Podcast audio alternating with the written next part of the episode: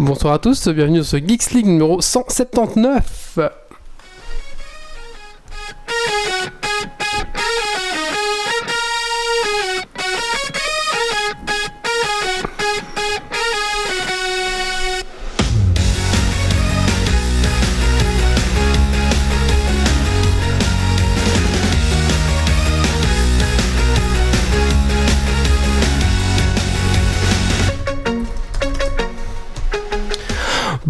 Bonsoir à tous, bonsoir à toutes, bienvenue dans ce League numéro 179, euh, saison 9. Bienvenue à toi dans ton podcast tech euh, qui sent la frite et la bière. Ce soir dans Geeks League, au sommaire, euh, la news tech de la semaine. Euh, ensuite, euh, j'ai testé de faire un petit cadre 3D paper diorama avec ma femme, et donc je vous explique un petit peu mon, mon compte rendu, euh, mon, retour d'expérience, voilà. Et ensuite, on va un petit peu parler de nous, un petit peu parler de nous au niveau de la carrière, un petit peu parce qu'on travaille tous dans l'IT, et donc on s'est dit, bah Yves, explique un petit peu ta démarche comme ça. Alors voilà, en fait, on s'est dit que, vu ce qu'on avait fait là, il y a 15 jours, on, a probablement de l'intérêt pour savoir un peu comment se passent les carrières dans l'informatique. Donc on aimerait bien vous livrer un peu comment on est arrivé là, nos parcours, et euh, en gros, comment ça se passe à l'heure actuelle et qu'est-ce qu'on fait réellement. Le but, c'est de présenter aux différents étudiants, euh, par exemple, et à vous qui voulez euh, savoir comment ça se passe, euh, comment on travaille, en gros, quels sont les, différentes, les, les différents métiers, et bah, vers où on peut aller, et puis savoir si ça peut vous plaire, et le tout en essayant de déminer le plus possible vos a priori négatifs ou positifs sur le sujet. Tout à fait, merci Yves. Avec plaisir. Euh, alors, bah écoutez, on va, on va tout de suite se lancer. Alors, installe-toi confortablement dans ton fauteuil de train, de voiture, de bureau et monte le son.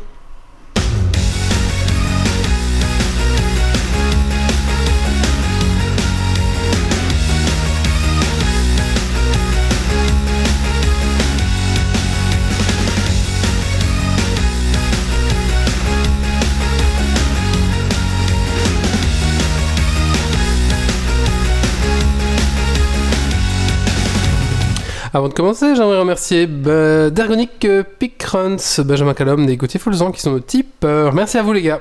Merci les gars. Euh, bah écoutez, on va tout de suite euh, se lancer avec un petit tour de table peut-être. Alors ce soir nous avons ben, Yves. Bonsoir Yves. Bonsoir tout le monde. Alors Yves, qu'est-ce que tu as fait de geek ces 15 derniers jours Alors, qu'est-ce que j'ai fait de geek ces 15 derniers jours? J'ai repris No Man's Sky encore une fois, comme, comme il y a 15 jours en fait. J'arrête pas d'y jouer. C'est le truc, c'est je le prends tous les soirs après le travail et euh, je passe des heures dessus pour rien. Voilà, voilà, bref. Il y a encore beaucoup de monde sur ce jeu? Euh, j'en sais pas, je- j'en sais rien, je les rencontre pas en fait. je crois que j'ai rencontré une personne, euh, une fois. Ah d'accord. Euh, plus depuis. Ça c'est un vrai jeu multijoueur. En fait, t'es tout seul. euh. C'est ça. Nous avons Nico ce soir. Bonsoir Nico. Alors qu'est-ce que tu as fait de geek ces 15 derniers jours? Euh, pas grand chose, un petit peu de MTGA pour, euh, pour le plaisir. D'accord. Puis, Magic, euh, Magic the- the Gathering Online. Ouais, c'est ça. Ok, bah super les Et gars. toi, Wally, euh, qu'as-tu fait de geek ces 15 derniers jours? Euh, bah écoutez, moi aussi bois pas mal de, de MTGA. J'étais passé euh, mythique euh, le mois précédent, donc Mhm. là la saison c'est fini. Euh, J'ai pas réussi à me classer en top 1000, bon bah voilà, c'est un peu dur quand même. Et puis bon bah mon temps de jeu est assez réduit quand même. Bah objectif là ce mois-ci c'est peut-être de refinir encore musique, mais ça va être plus dur je pense ce mois-ci. Donc voilà, voilà voilà. Pas mal, pas mal. Euh, bah écoutez, je propose qu'on se lance directement. Euh, ça, va être un court, pod- un court podcast, hein, je Ouais. pense. hein, euh, voilà. On vous prépare à l'avance. Parce que voilà, après, on- peut-être qu'on va beaucoup parler, ça dépend un petit peu, mais on va tout de suite se lancer, lancer je pense, avec les news euh, de la semaine. Allez. Allez, c'est parti, jingle.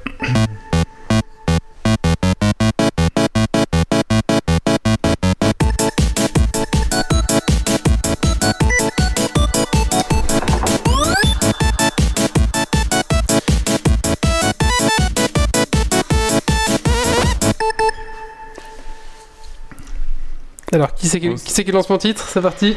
Overwatch 2. Et Eh oui, ça c'est la grosse annonce de, de hier. Euh, mais peut-être d'aujourd'hui même carrément. Euh, bah, tout simplement, euh, euh, Blizzard a annoncé qu'ils venaient juste, ils venaient d'arrêter un jeu qui, qui était en développement depuis deux ans. Euh, qui s'appelait le projet Ares de mémoire, euh, qui était en fait un FPS dans le monde de StarCraft 2. Ouh. Donc ça aurait été assez incroyable. Et c'est un jeu, en fait, on pouvait jouer les trois factions et on pouvait faire avancer. des- C'était une guerre de planètes, donc on pouvait gagner des planètes, etc. Donc euh, je suis un peu triste parce que ça a l'air a vraiment bien. Puis l'univers de StarCraft est vraiment top, top, top. On pouvait même jouer les ergs, enfin, ça, ça avait l'air vraiment d'enfer.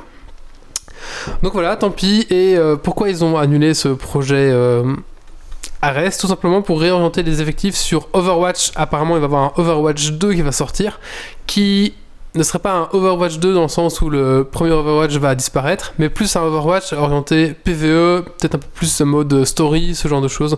On sait pas vraiment plus pour l'instant.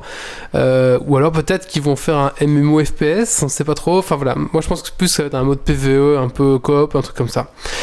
Donc pour l'instant on appelle ça Overwatch 2, je pense qu'il y aura un nom, il va pas sortir sous ce nom-là, ça serait vraiment se mettre une balle dans le pied au niveau commercial, parce que si tu as Overwatch 2, bah Overwatch 1 n'est plus Ouais, à jour terminé, quoi. quoi. Ouais, c'est ça. Mais en fait, apparemment, c'est vraiment. C'est pas dans le but de faire plusieurs licences, plusieurs jeux sur la même licence, en fait, qui serait Overwatch. Et sur Diablo, non pas euh, le- la saloperie sur smartphone, mais euh, Diablo, euh, Diablo 4, tout simplement. Donc Diablo 4 qui apparemment bah, reçoit des renforts des effectifs. voilà. Merci Pinani pour son euh, resubscribe euh, Prime. Je pense que là on va être à 50 dollars, encore 50 et on pourra débloquer l'argent. Euh, et ils ont aussi annoncé la- l'annulation d'un autre jeu mobile, mais bon, ça, on s'en fout un petit peu des jeux mobiles, hein, voilà. Donc c'est bien un petit mal, peu de voir qu'ils qu'ils remettent quand même les forces sur, ben, le- enfin les, les, les, les effectifs sur les forces. Et Diablo 4, il est attendu, mais t'es par tellement Ah, de Diablo monde. 4, ouais, ça, c'est Surtout que clair, là, quoi. les- pour l'instant, les joueurs de Diablo, ça fait 6 ans qu'ils sont délaissés, donc euh, j'espère bien que ça va claquer, quoi. Ouais. Ouais, Ouais. J'espère aussi, ça va être, euh, ça peut être très très sympa. Le risque de 3 passer est un peu décevant au final. Euh, j'avais beaucoup aimé le- le 1, moi, c'était à l'époque, hein, c'était vieux, c'était un peu le- au début. Le 2, j'avais beaucoup aimé, et le 3 était. Bon, c'était un peu trop simple. Enfin, c'était des choses un peu trop simplistes, je trouvais. Voilà. Parfait. Non, c'est pas ça.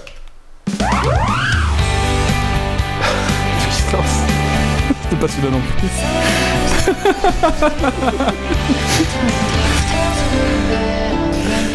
Au secours Au secours Wally s'en mêle dans les boutons.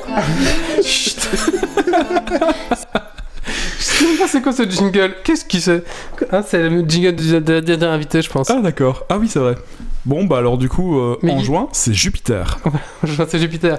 Et oui, euh, amoureux, avis aux amoureux de l'astronomie, sachez qu'en juin, on peut observer Jupiter à l'œil nu euh, et que le meilleur jour pour l'observer sera la nuit du 10 et du 11 juin si c'est dégagé, ce qui risque d'être un peu mal barre. Bon, tout simplement, voilà, vous pourrez voir donc Ju- Jupiter à l'œil nu et avec une paire de jumelles, vous pourrez voir même les quatre satellites euh, de Jupiter. Ouh, voilà, avec un petit télescope à ce moment-là, on pourra euh, même voir l'atmosphère de Jupiter. Voilà. Ça c'est vraiment bien quoi. C'est vraiment bien. Euh, pour vous aider, bah, il y a plusieurs applications sur Android et iOS pour, bah, pour savoir où regarder forcément parce que ça bouge et nous aussi on bouge donc forcément c'est un peu le bordel. clair. Donc et vous pouvez utiliser Google Sky Map ou alors moi j'avais l'application qui permet de recenser l'ISS ah, parce oui. qu'on peut voir l'ISS à l'œil nu aussi presque une fois par mois facilement même deux fois par mois ça dépend un peu euh, ici euh, et ça, c'est vraiment, vraiment chouette à voir par contre ça à l'œil nu ça va très, très vite hein. c'est très Ouais. très brillant c'est les panneaux solaires qui réfléchissent euh, et du coup cette saison d'applications aussi mettent alors en général se mettent à jour pour afficher aussi Jupiter Et en fait, avec, avec des RTL SDR, donc ce sont des petits, des petits dongles radio USB pour genre 15 euros, une bonne antenne, on peut capter les communications, de ISS quand Ouais. elles passent au-dessus de nous.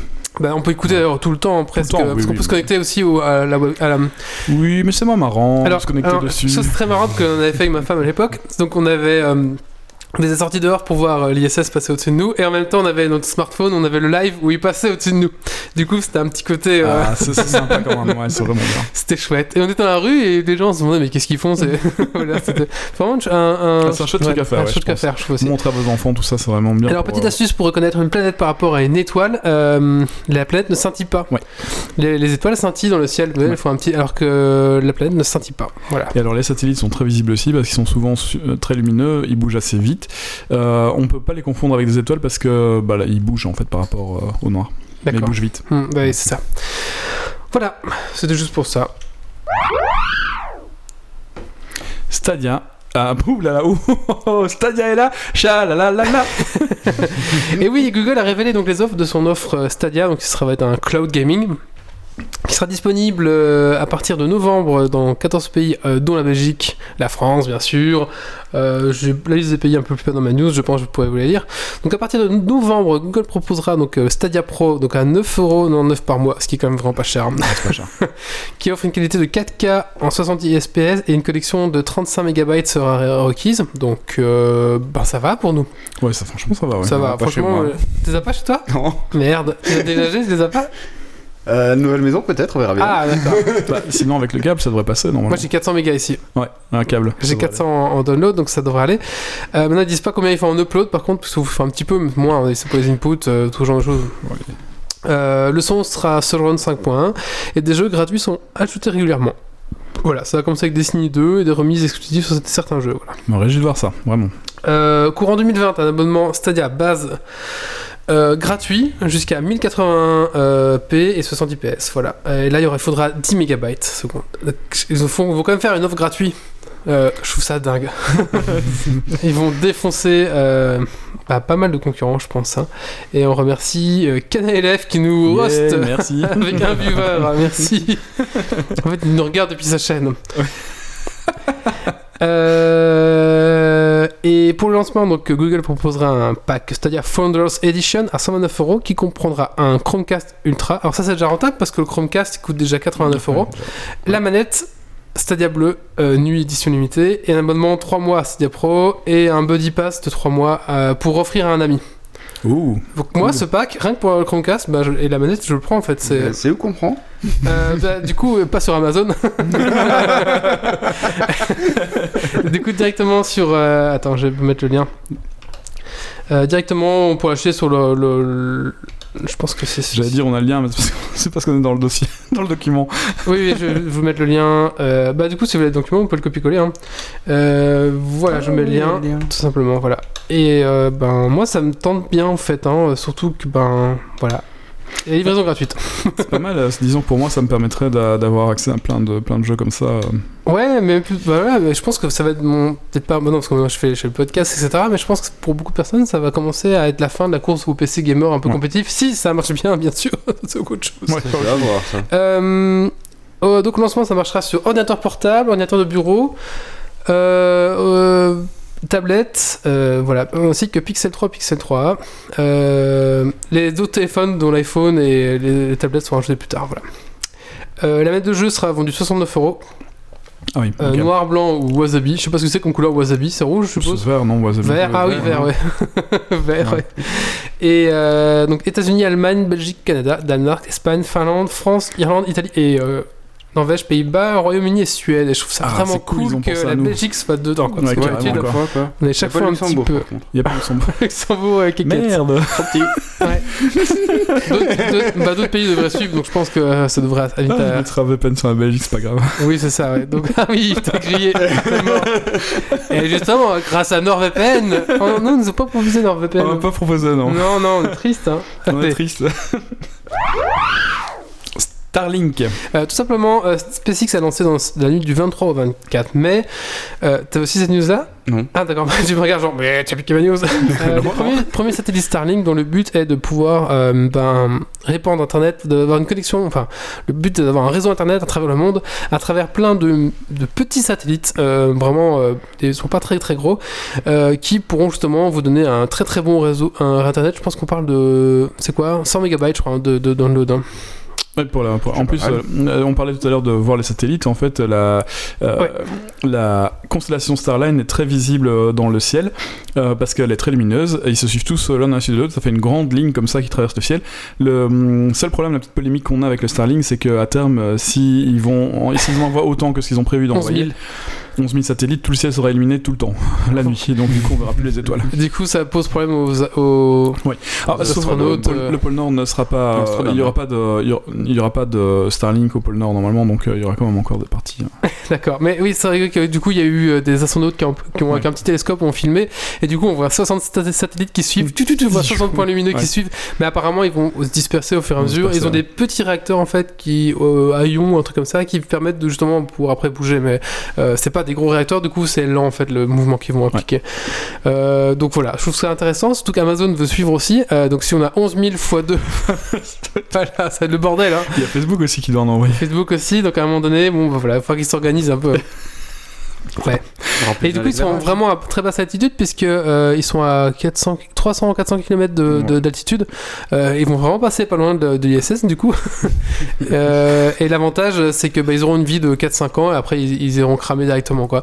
Donc euh, Ah, c'est des- ça c'est jetable, je savais pas ça. bah, c'est ça, ouais. Donc Ah, ils vont mal. pas durer. donc, Comme c'est des tout petits Ouais, ouais. et qui sont. le but, c'est que ça coûte pas cher parce que c'est des petits et c'est facile à lancer. Ils peuvent en lancer 60 par 60 60. d'un coup.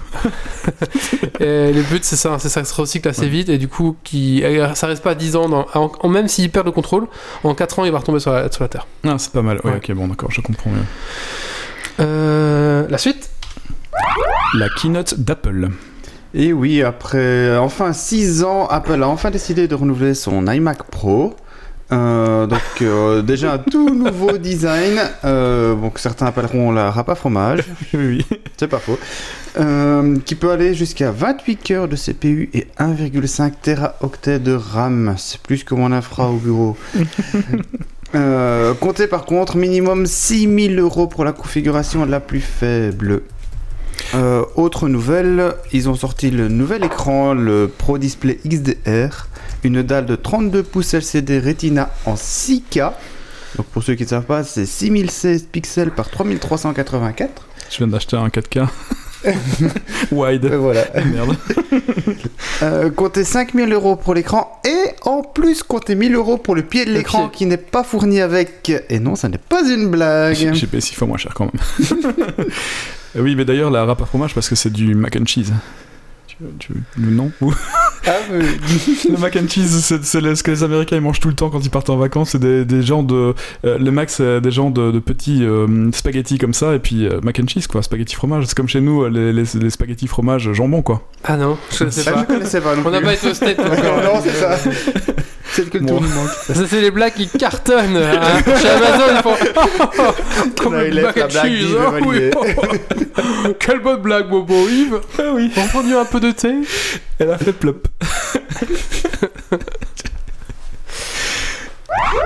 Je vais laisser un peu un plan pour foutre de honte à Yves. Sur cette bonne blague. Sur cette bonne blague, Netflix euh, annonce une série sur Magic the Gathering. Et oui, en effet, euh, Netflix nous annonce une série audiovisuelle sur euh, base du jeu Magic the Gathering. Euh, on n'a pas encore l'info sur la, sur la série, on sait juste qu'apparemment serait déjà dans l'équipe de réalisation Henri Gilroy, le scénariste producteur de Star Wars Rebels, Star Wars The Clone Wars, et José Molina, le scénariste de Doty et Agent Carter. Bon, c'est pour te rassurer, euh, ma femme veut juste envoyer un message en disant Tu connais pas cheese Merci. Elle prend ta défense. C'est gentil. La NASA veut ouvrir une station spatiale internationale aux touristes dès 2020. On parle beaucoup d'espace quand même dans ces news, mais bon, c'est Oui, les c'est pas mal, hein. Oui, en effet, l'agence spatiale américaine a annoncé vendredi 7 juin vouloir proposer dès 2020 une offre commerciale pour voyager à bord de l'ISS afin de limiter les coûts importants que, ce- que représente l'occupation de la station, dont elle cherche à se désengager financièrement. Alors que ce soit pour du tourisme spatial ou du business ou encore de la recherche privée, la NASA autorisera jusqu'à deux missions courtes d'astronautes euh, privés par an. Euh, avec des séjours allant jusqu'à 30 jours, donc potentiellement jusqu'à une douzaine d'astronautes privés par an pourraient ainsi euh, séjourner à bord de la station spatiale. Hum, Tout ceci aura un coût évidemment. On parle de 58 millions d'euros pour l'aller-retour, plus 35 000, euh, de- non, 50 millions de dollars, pardon, plus 35 000 dollars la nuit en pension complète. hein. Alors, la NASA enverra les gens. T'as pas bouffé de, de l'opaki du coin. C'est mal barré sinon. Alors, euh, la, NASA enverra, euh, enfin, la NASA compte sur la euh, sur la capsule SpaceX, donc la Crew Dragon, et la nouvelle capsule de Boeing, la Starliner, pour arriver à ce genre de choses-là. Il faut savoir qu'il y avait déjà eu des, des- des- des millionnaires hein, qui ont pu découvrir la station spatiale. Enfin, il y a déjà eu des touristes qui ont pu découvrir la station spatiale internationale. À l'époque, ils payaient 20 millions de 20 millions de dollars. C'était la Russie qui les envoyait. Euh, il y en a eu 7 Voilà. C'était pas le même confort, hein, parce que bon, la Russie, là, ils sont encore envoyés dans des capsules un peu. Ah bah, euh, Soyuz quoi. c'est Soyuz, quoi, Ouais. donc c'est russe, quoi. C'est- très- Soyuz, quoi. c'est- brutal quoi. Alors que là, normalement, marche quoi. il devrait quand même avoir un plus gros. Enfin, dans la nouvelle capsule euh, de chez SpaceX, Ouais. le confort devrait être un peu moins spartiate. Et du coup, c'est pour ça aussi que ouais, ils se permettent. hein. Ouais, c'est clair. Et puis surtout, euh, je parlais tout à l'heure qu'ils voulaient se désengager. En fait, la NASA essaie de, dégager des moyens financiers à l'heure actuelle pour euh, sa mission Artemis. euh, donc, c'est le retour c'est le retour sur la Lune en 2024. Donc, du coup, avec ces touristes-là à 50 millions, ça devrait quand même aller un peu mieux.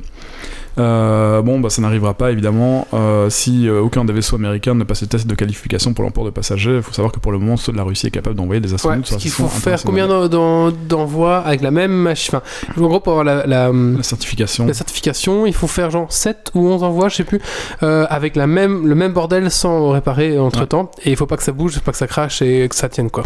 Et pour le moment, bah, ni Boeing ni SpaceX ne sont capables de le faire. Ils sont en train, ils ont Ils commencé les premiers, mais ils doivent faire X lancements sans Ouais, que ça ouais, ouais. Foire quoi.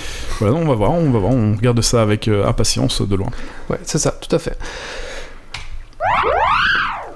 Chernobyl Series HBO. Alors, euh, bon, vous en avez peut-être entendu parler. Euh, donc, la mini-série euh, Tchernobyl est magistrale. C'est une terrifiante leçon d'histoire.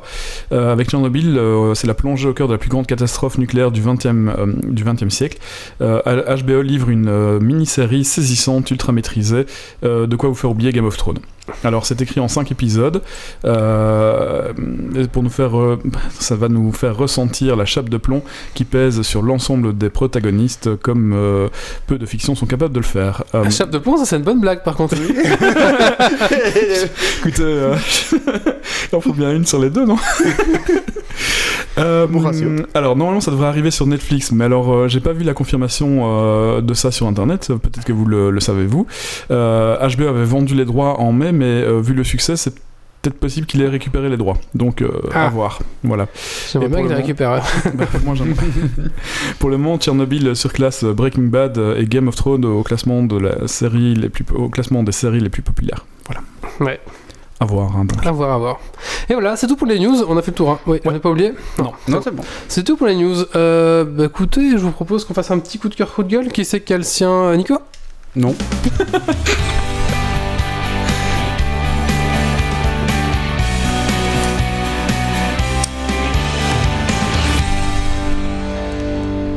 Non, j'ai pas assez. 10 secondes, c'est trop court. Ok, d'accord, je vais faire mort, là, coup-là. Ah bah du coup la mienne, mon coup de cœur, ça sera euh, les petits capteurs euh, Bluetooth que Yves m'a conseillé. Donc tout simplement, on avait un, on a un petit souci ici, c'est qu'on a ah, bah, un enfant, bientôt deux, et forcément la télé, on peut pas la regarder euh, aussi facilement qu'on veut. Et le problème des fils d'action en général, c'est que euh, les dialogues sont vraiment pas forts, et dès donc du coup on augmente le son, et dès qu'il y a une la moindre action, bam, ça pète, et du pète coup, bah, les forcément on réveille tous les gosses, enfin tous les gosses, bientôt on pourra dire ça.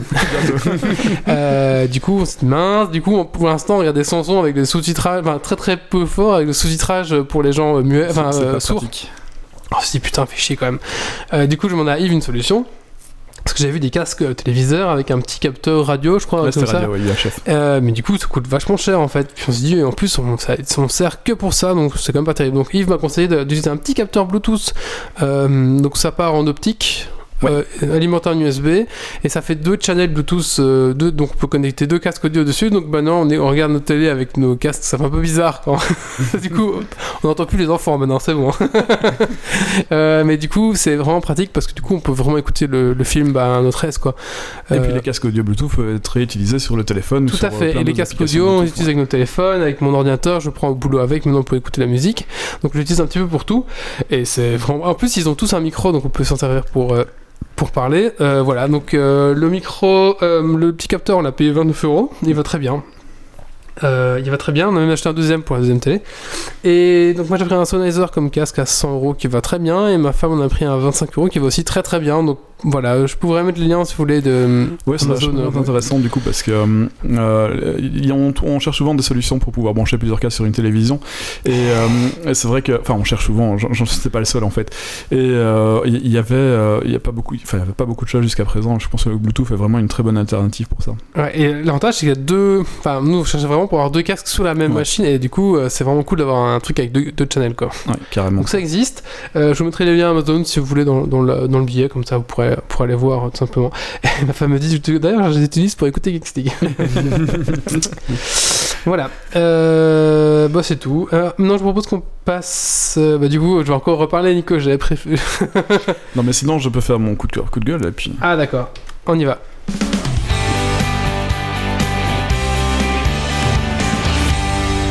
Bon, ouais, sauf que le truc, j'ai oublié ce que je voulais dire.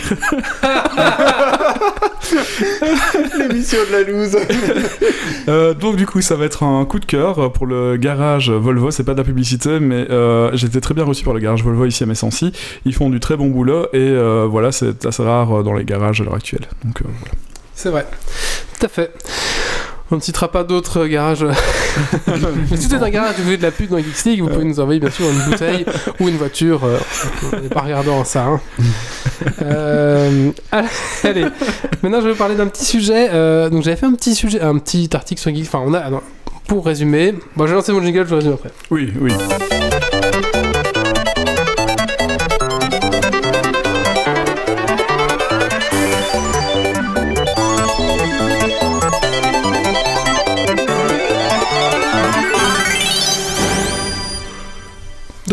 Au Crax, cette année, il y avait un mec qui faisait son petit stand, qui faisait une animation.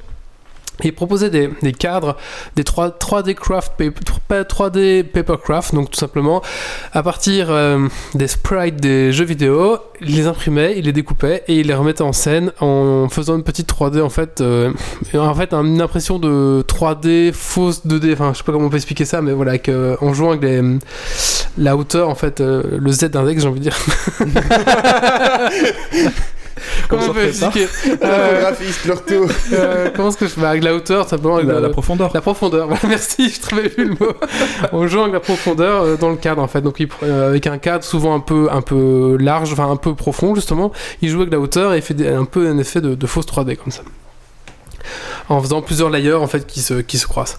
Euh, donc j'ai fait un petit article là-dessus et je me suis dit quand même ce serait bien qu'on teste, que je teste vraiment parce qu'en plus je voulais mettre ça euh, dans les toilettes, enfin soit donc on s'est dit bah tiens ça serait chouette de, faire ça avec ma femme. Donc on s'y a- on s'y est attelé. Euh, donc, qu'est-ce qu'il vous faut? Parce qu'en fait, moi, j'ai- maintenant que j'ai testé, j'ai vraiment tout acheté, donc je me rends compte de ce qu'il faut vraiment. Ah bah déjà, il vous faut un cadre, un support en fait sur lequel vous avez créé. Donc ça, à partir, ça c'est vraiment la base parce que c'est avec ça que vous avez créé euh, vos fichiers en fait pour que vous allez imprimer. Euh, donc ne voyez pas un, fichier, un cadre trop grand parce qu'il faut savoir que bah, si vous prenez au-dessus d'A4, il faut avoir une imprimante qui imprime au-dessus d'A4. voilà C'est mieux. c'est mieux. Euh, ensuite, c'est beaucoup de boulot, donc plus c'est grand, plus c'est de boulot, donc plus, plus de temps. Euh, donc moi, je vous conseille là le cadre Rib- Riba de chez Ikea parce qu'il est vraiment très profond. Ouais, alors ce sont des coûte 4 câbles, euros. voilà, c'est ça. Je, ce sont des- je les vois ici, ce sont des Ah, bah câbles attends, on profonds, ça ressemble à des boîtes je euh, con, avec putain, une. on à la chat. voilà. Euh, euh, voilà. C'est des câbles voilà, en bois, comme ça, avec une petite vitre. Pour ceux qui nous écoutent en audio, c'est un, ca- un cadre qui fait à peu près, euh, Attends, je je passe en- dirais, en gros plan. 8 à 10 cm de profondeur maximum, avec une petite vitre devant. Voilà. Voilà, c'est une vitre en plastoc, mais voilà, ça coûte 5 euros ou 4,99 ou 5,99 là c'est pas très cher.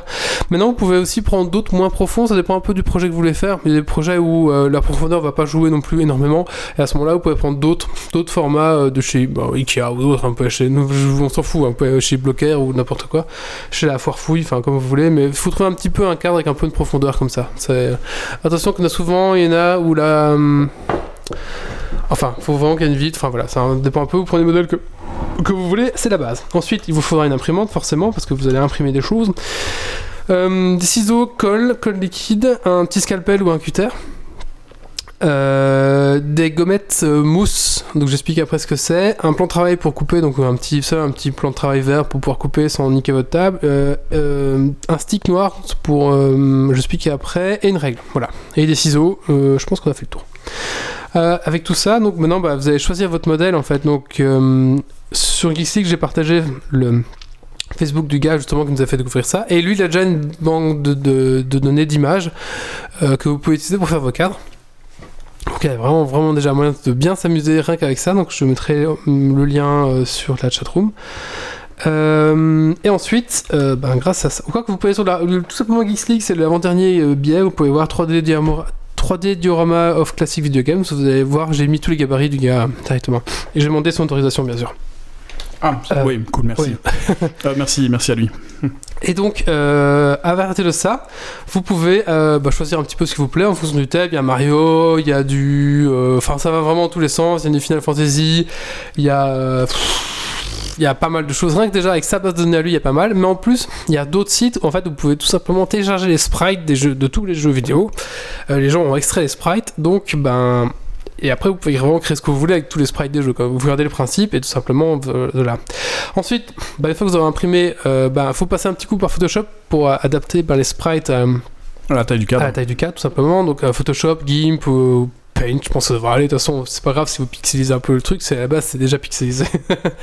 Faut juste peut-être pas, enfin voilà, même pas, c'est pas trop grave. Euh, vous l'imprimez, vous imprimez toutes vos planches. il faut imaginer ça un petit peu voilà, avec plusieurs effets. Donc il y aura des choses qui vont se détacher du fond, etc. Donc euh, il faut un peu imaginer. Maintenant, si vous utilisez ces patterns à lui, vous avez déjà tout un petit peu qui est un petit peu expliqué. En plus, sur son Facebook, bah, il y avait déjà les exemples, donc c'est plus facile pour nous. Euh, ensuite passe la, la phase des coupes. C'est là où j'ai perdu, ma... c'est là où j'ai perdu ma patience et où ma femme est intervenue. je la remercie encore. Et donc du coup, il faut découper tous les éléments euh, bah, séparément, euh, ce qui peut être assez long parce qu'en plus comme c'est pixelisé, ça fait des petits carrés. Enfin, c'est un peu chiant à couper. Pour garder un petit peu l'aspect pixel, on va devoir s'amuser à faire des découpes euh, carrées, ce qui est assez pénible. Donc là, les ciseaux, scalpel, un petit peu comme vous voulez. C'est vous un petit peu qui allez découper, qui allez voir lequel euh, vous plaît, la technique vous plaît le plus. Euh, le petit marqueur noir ici va rentrer en jeu parce que forcément, quand vous avez coupé du papier, ben, sur le côté, vous allez voir un petit peu des petites traces blanches, etc. Parce que forcément, parfois, vous allez déchirer un peu le papier. Donc là, vous allez passer au marqueur noir un petit peu les éléments, euh, enfin, les trop blancs. notamment sur les palmiers, j'en ai un peu abusé, voilà. Ça donne bien, ça va. comme ça, ça évite que ça ressorte de trop. une fois que tout est découpé, bah, on va passer à la mise en place vraiment du, du truc. Alors pour la colle, j'ai un peu tout utilisé. J'avais euh, une espèce de story colle, ça de la merde. Euh, après on a utilisé de la prit UU, enfin un truc, euh, un stick. c'est de la merde, ça collait. Ça tenait pas assez bien sur le bois parce que forcément j'ai mis directement sur le bois du truc. Donc on a fini par utiliser de la colle liquide. vous savez, la, colle, la petite colle. Non, c'est pas la colle à bois, c'est la colle transparente. spécialement, enfin, c'est ce qu'on utilise pour les scrapbooking et tout ça. Et là, c'est très bien, mais attention, n'en mettez pas trop, sinon ça déborde. L'avantage, c'est que ça laisse pas de traces comme elle est transparente. Contrairement à la colle à bois qui, elle, va un petit peu laisser des résidus en fait. Mmh, voilà. Euh, et là, c'est à ce moment-là, maintenant que vous avez, enfin, là, vous allez devoir, eh ben, imaginer votre profondeur. Hein. forcément, vous allez jouer. Donc là, j'ai les petits oiseaux, pour exemple, sur la vitre. Ensuite, à l'intérieur, euh, bah, j'ai le petit, la petite plante qui vient en premier. Après, j'ai, euh, j'ai le sable qui fait une petite pente. Et après, j'ai, les personnages en fond, quoi. Et pour jouer avec la 3D, on va utiliser justement des petites gommettes qu'on a trouvé chez Action, je crois, des petites gommettes de mousse qui font 2 mm, 3 mm de haut, des petits carrés qu'on va empiler tout simplement, on va faire des petits blocs, et sur ces blocs, on va reposer le papier en fait. Et euh, voilà, vous allez faire votre, euh, votre effet 3D avec ça, et tout simplement, euh, ça va se mettre en place. il faut vraiment beaucoup de patience, beaucoup de, soins. Donc vraiment, bah, si vous voulez vous attaquer à ça, prenez vraiment le temps de vous y attaquer. Enfin, de vraiment prenez vraiment le temps parce que c'est long. ouais. Voilà. Mais après, c'est le premier que j'ai fait. On s'est fait avoir là tout simplement parce que moi j'avais fait du 23-23. Sauf qu'on s'est rendu compte qu'après, à l'intérieur du cadre, il y avait un, support en bois qui venait tout tenir en fait et que ce support avait une largeur de 6 mm et que j'avais pas pris en compte. Donc on a dû redécouper tout le truc, c'était l'enfer. Euh, voilà. Donc bah ça, si je dois en faire un deuxième, je me ferai plus avoir quoi. Ça peut être sympa à faire avec les enfants pendant les vacances. Alors faire avec les enfants c'est super bien. Maintenant, euh, Ouais, 8 ans quoi. ouais, il faut un peu de patience quoi. Oui, il faut un peu de. Ouais. Voilà, un peu de patience. Maintenant là, euh, ça c'est encore un modèle assez simple. Il y a des modèles encore plus simples si vous voulez. Euh, et des modèles beaucoup plus compliqués hein, si vous allez voir. il y a la carte de Game of Thrones, sauf que c'est refait avec les, sprites. Euh, Super Mario World. Donc c'est comme si c'était la, la, map de Super Mario World, mais en fait c'est Game of Thrones. oh mais c'est un travail de, ouais, un travail de, semaine. C'est un travail de semaine.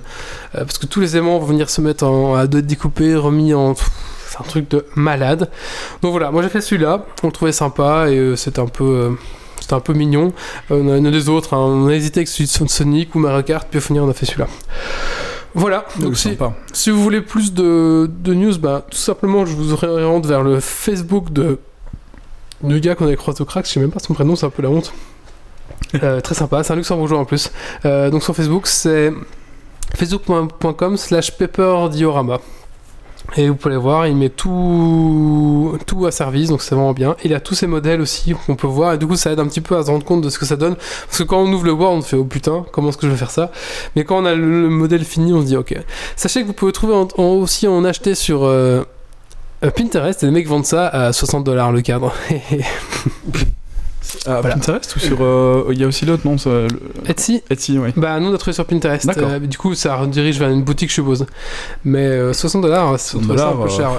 Ça fait cher. Mais non, ça nous a pris euh, une après-midi, donc euh, Oui, oui, si t'as pas le temps, euh, c'est vrai que. voulez absolument. Voilà, c'est un bon cadeau à offrir à quelqu'un, je trouve aussi. euh, Ouais. Voilà, faire ça, euh, c'est sympa. Voilà.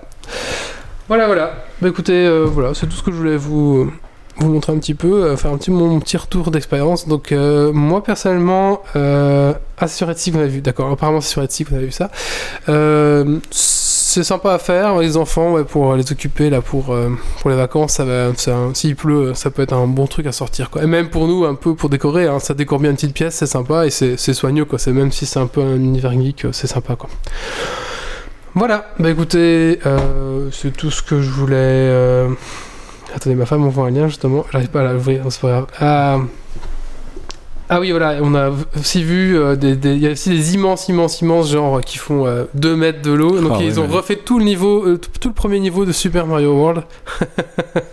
Ok. Voilà, euh, il y a ça aussi si vous voulez. C'est vraiment super beau. Et là, du coup, c'est avec de vrais blocs en 3D. Là, le 3D est encore plus fort. Il y a moyen de vraiment vous éclater avec ce genre de choses. Euh, bah, allez voir un peu sur Pinterest aussi pour vous inspirer euh, pour des idées. Il y a vraiment de gens, en plus des gens qui les vendent, mais des gens vraiment qui ont des, des chouettes trucs, quoi. Voilà. Voilà, voilà. Mais C'est pas mal, un bon tour d'expérience. Voilà. À tester pendant les vacances. Tout hein. à fait. Allez, bah écoutez, on passe au dernier sujet de, de ce Geeks League et c'est Yves qui va lancer euh, la machine.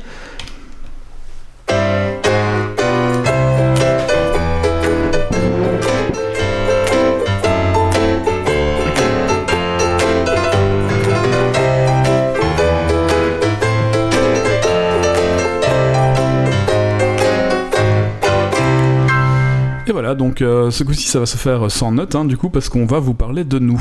Alors, on va pas vraiment vous parler de nous, on va vous parler de nos carrières et de ce qu'on fait dans la vie. On s'est dit qu'avec euh, ce qu'on avait présenté il y a 15 jours, ça pourrait intéresser plusieurs personnes de savoir ce qu'est une carrière dans l'informatique, dans l'IT, et euh, les différents métiers qu'on peut, peut y trouver, et quels étaient nos parcours, et comment on était arrivé jusque-là. Alors ici, on a la chance d'avoir autour de la table trois profils très différents dans, le, dans le domaine IT.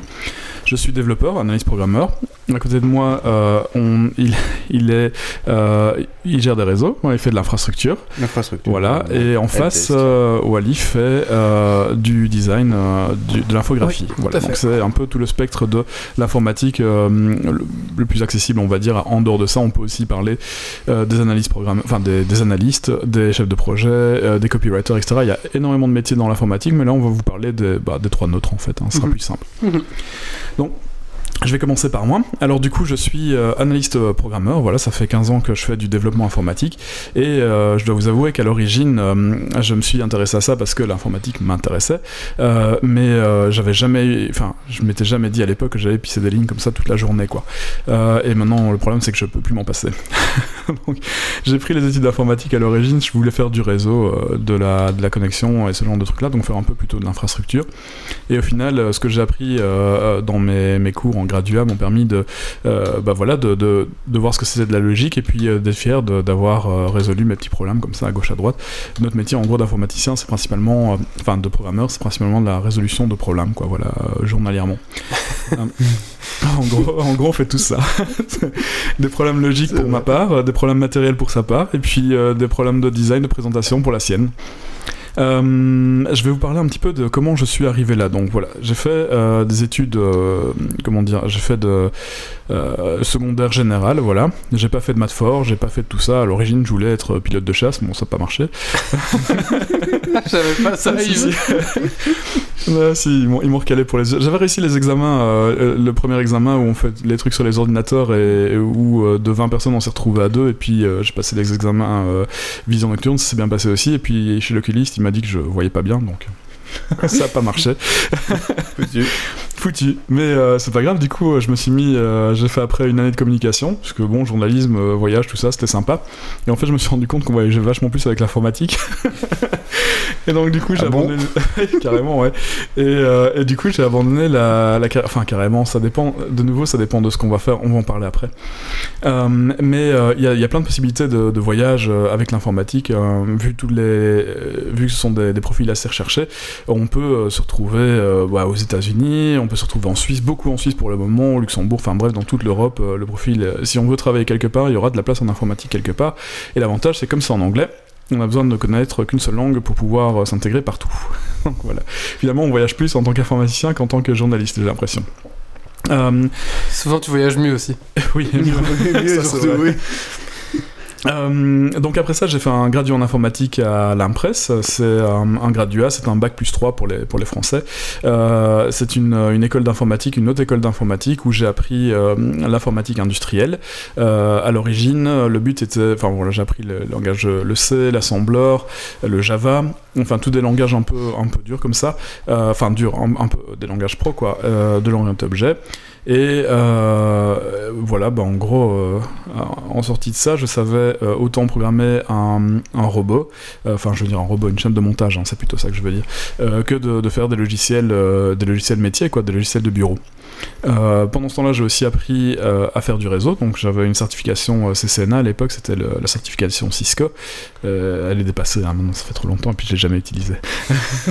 donc à la presse, on a quand même pas mal, on a vu pas mal de, choses dans l'informatique. Et euh, bah, au final, euh, j'ai fait totalement euh, ce que je voulais pas faire au début et qui maintenant euh, me paraît totalement impossible de vivre sans en fait. voilà. Je- donc je fais de, la programmation, je pisse des lignes de code, je fais de la configuration, mais voilà, donc c'est principalement ça, je, je résous des problèmes informatiques. Donc ça c'était pour euh, la partie euh, apprentissage. Euh, après le graduat j'ai continué à l'université parce que voilà c'était toujours intéressant de, savoir comment eux voyaient les choses. C'était pas nécessaire. On peut très bien le faire juste après le graduat. Si vous préférez avoir des études un peu plus théoriques que techniques, alors l'UNIF est fait pour vous, hein, ça c'est clair.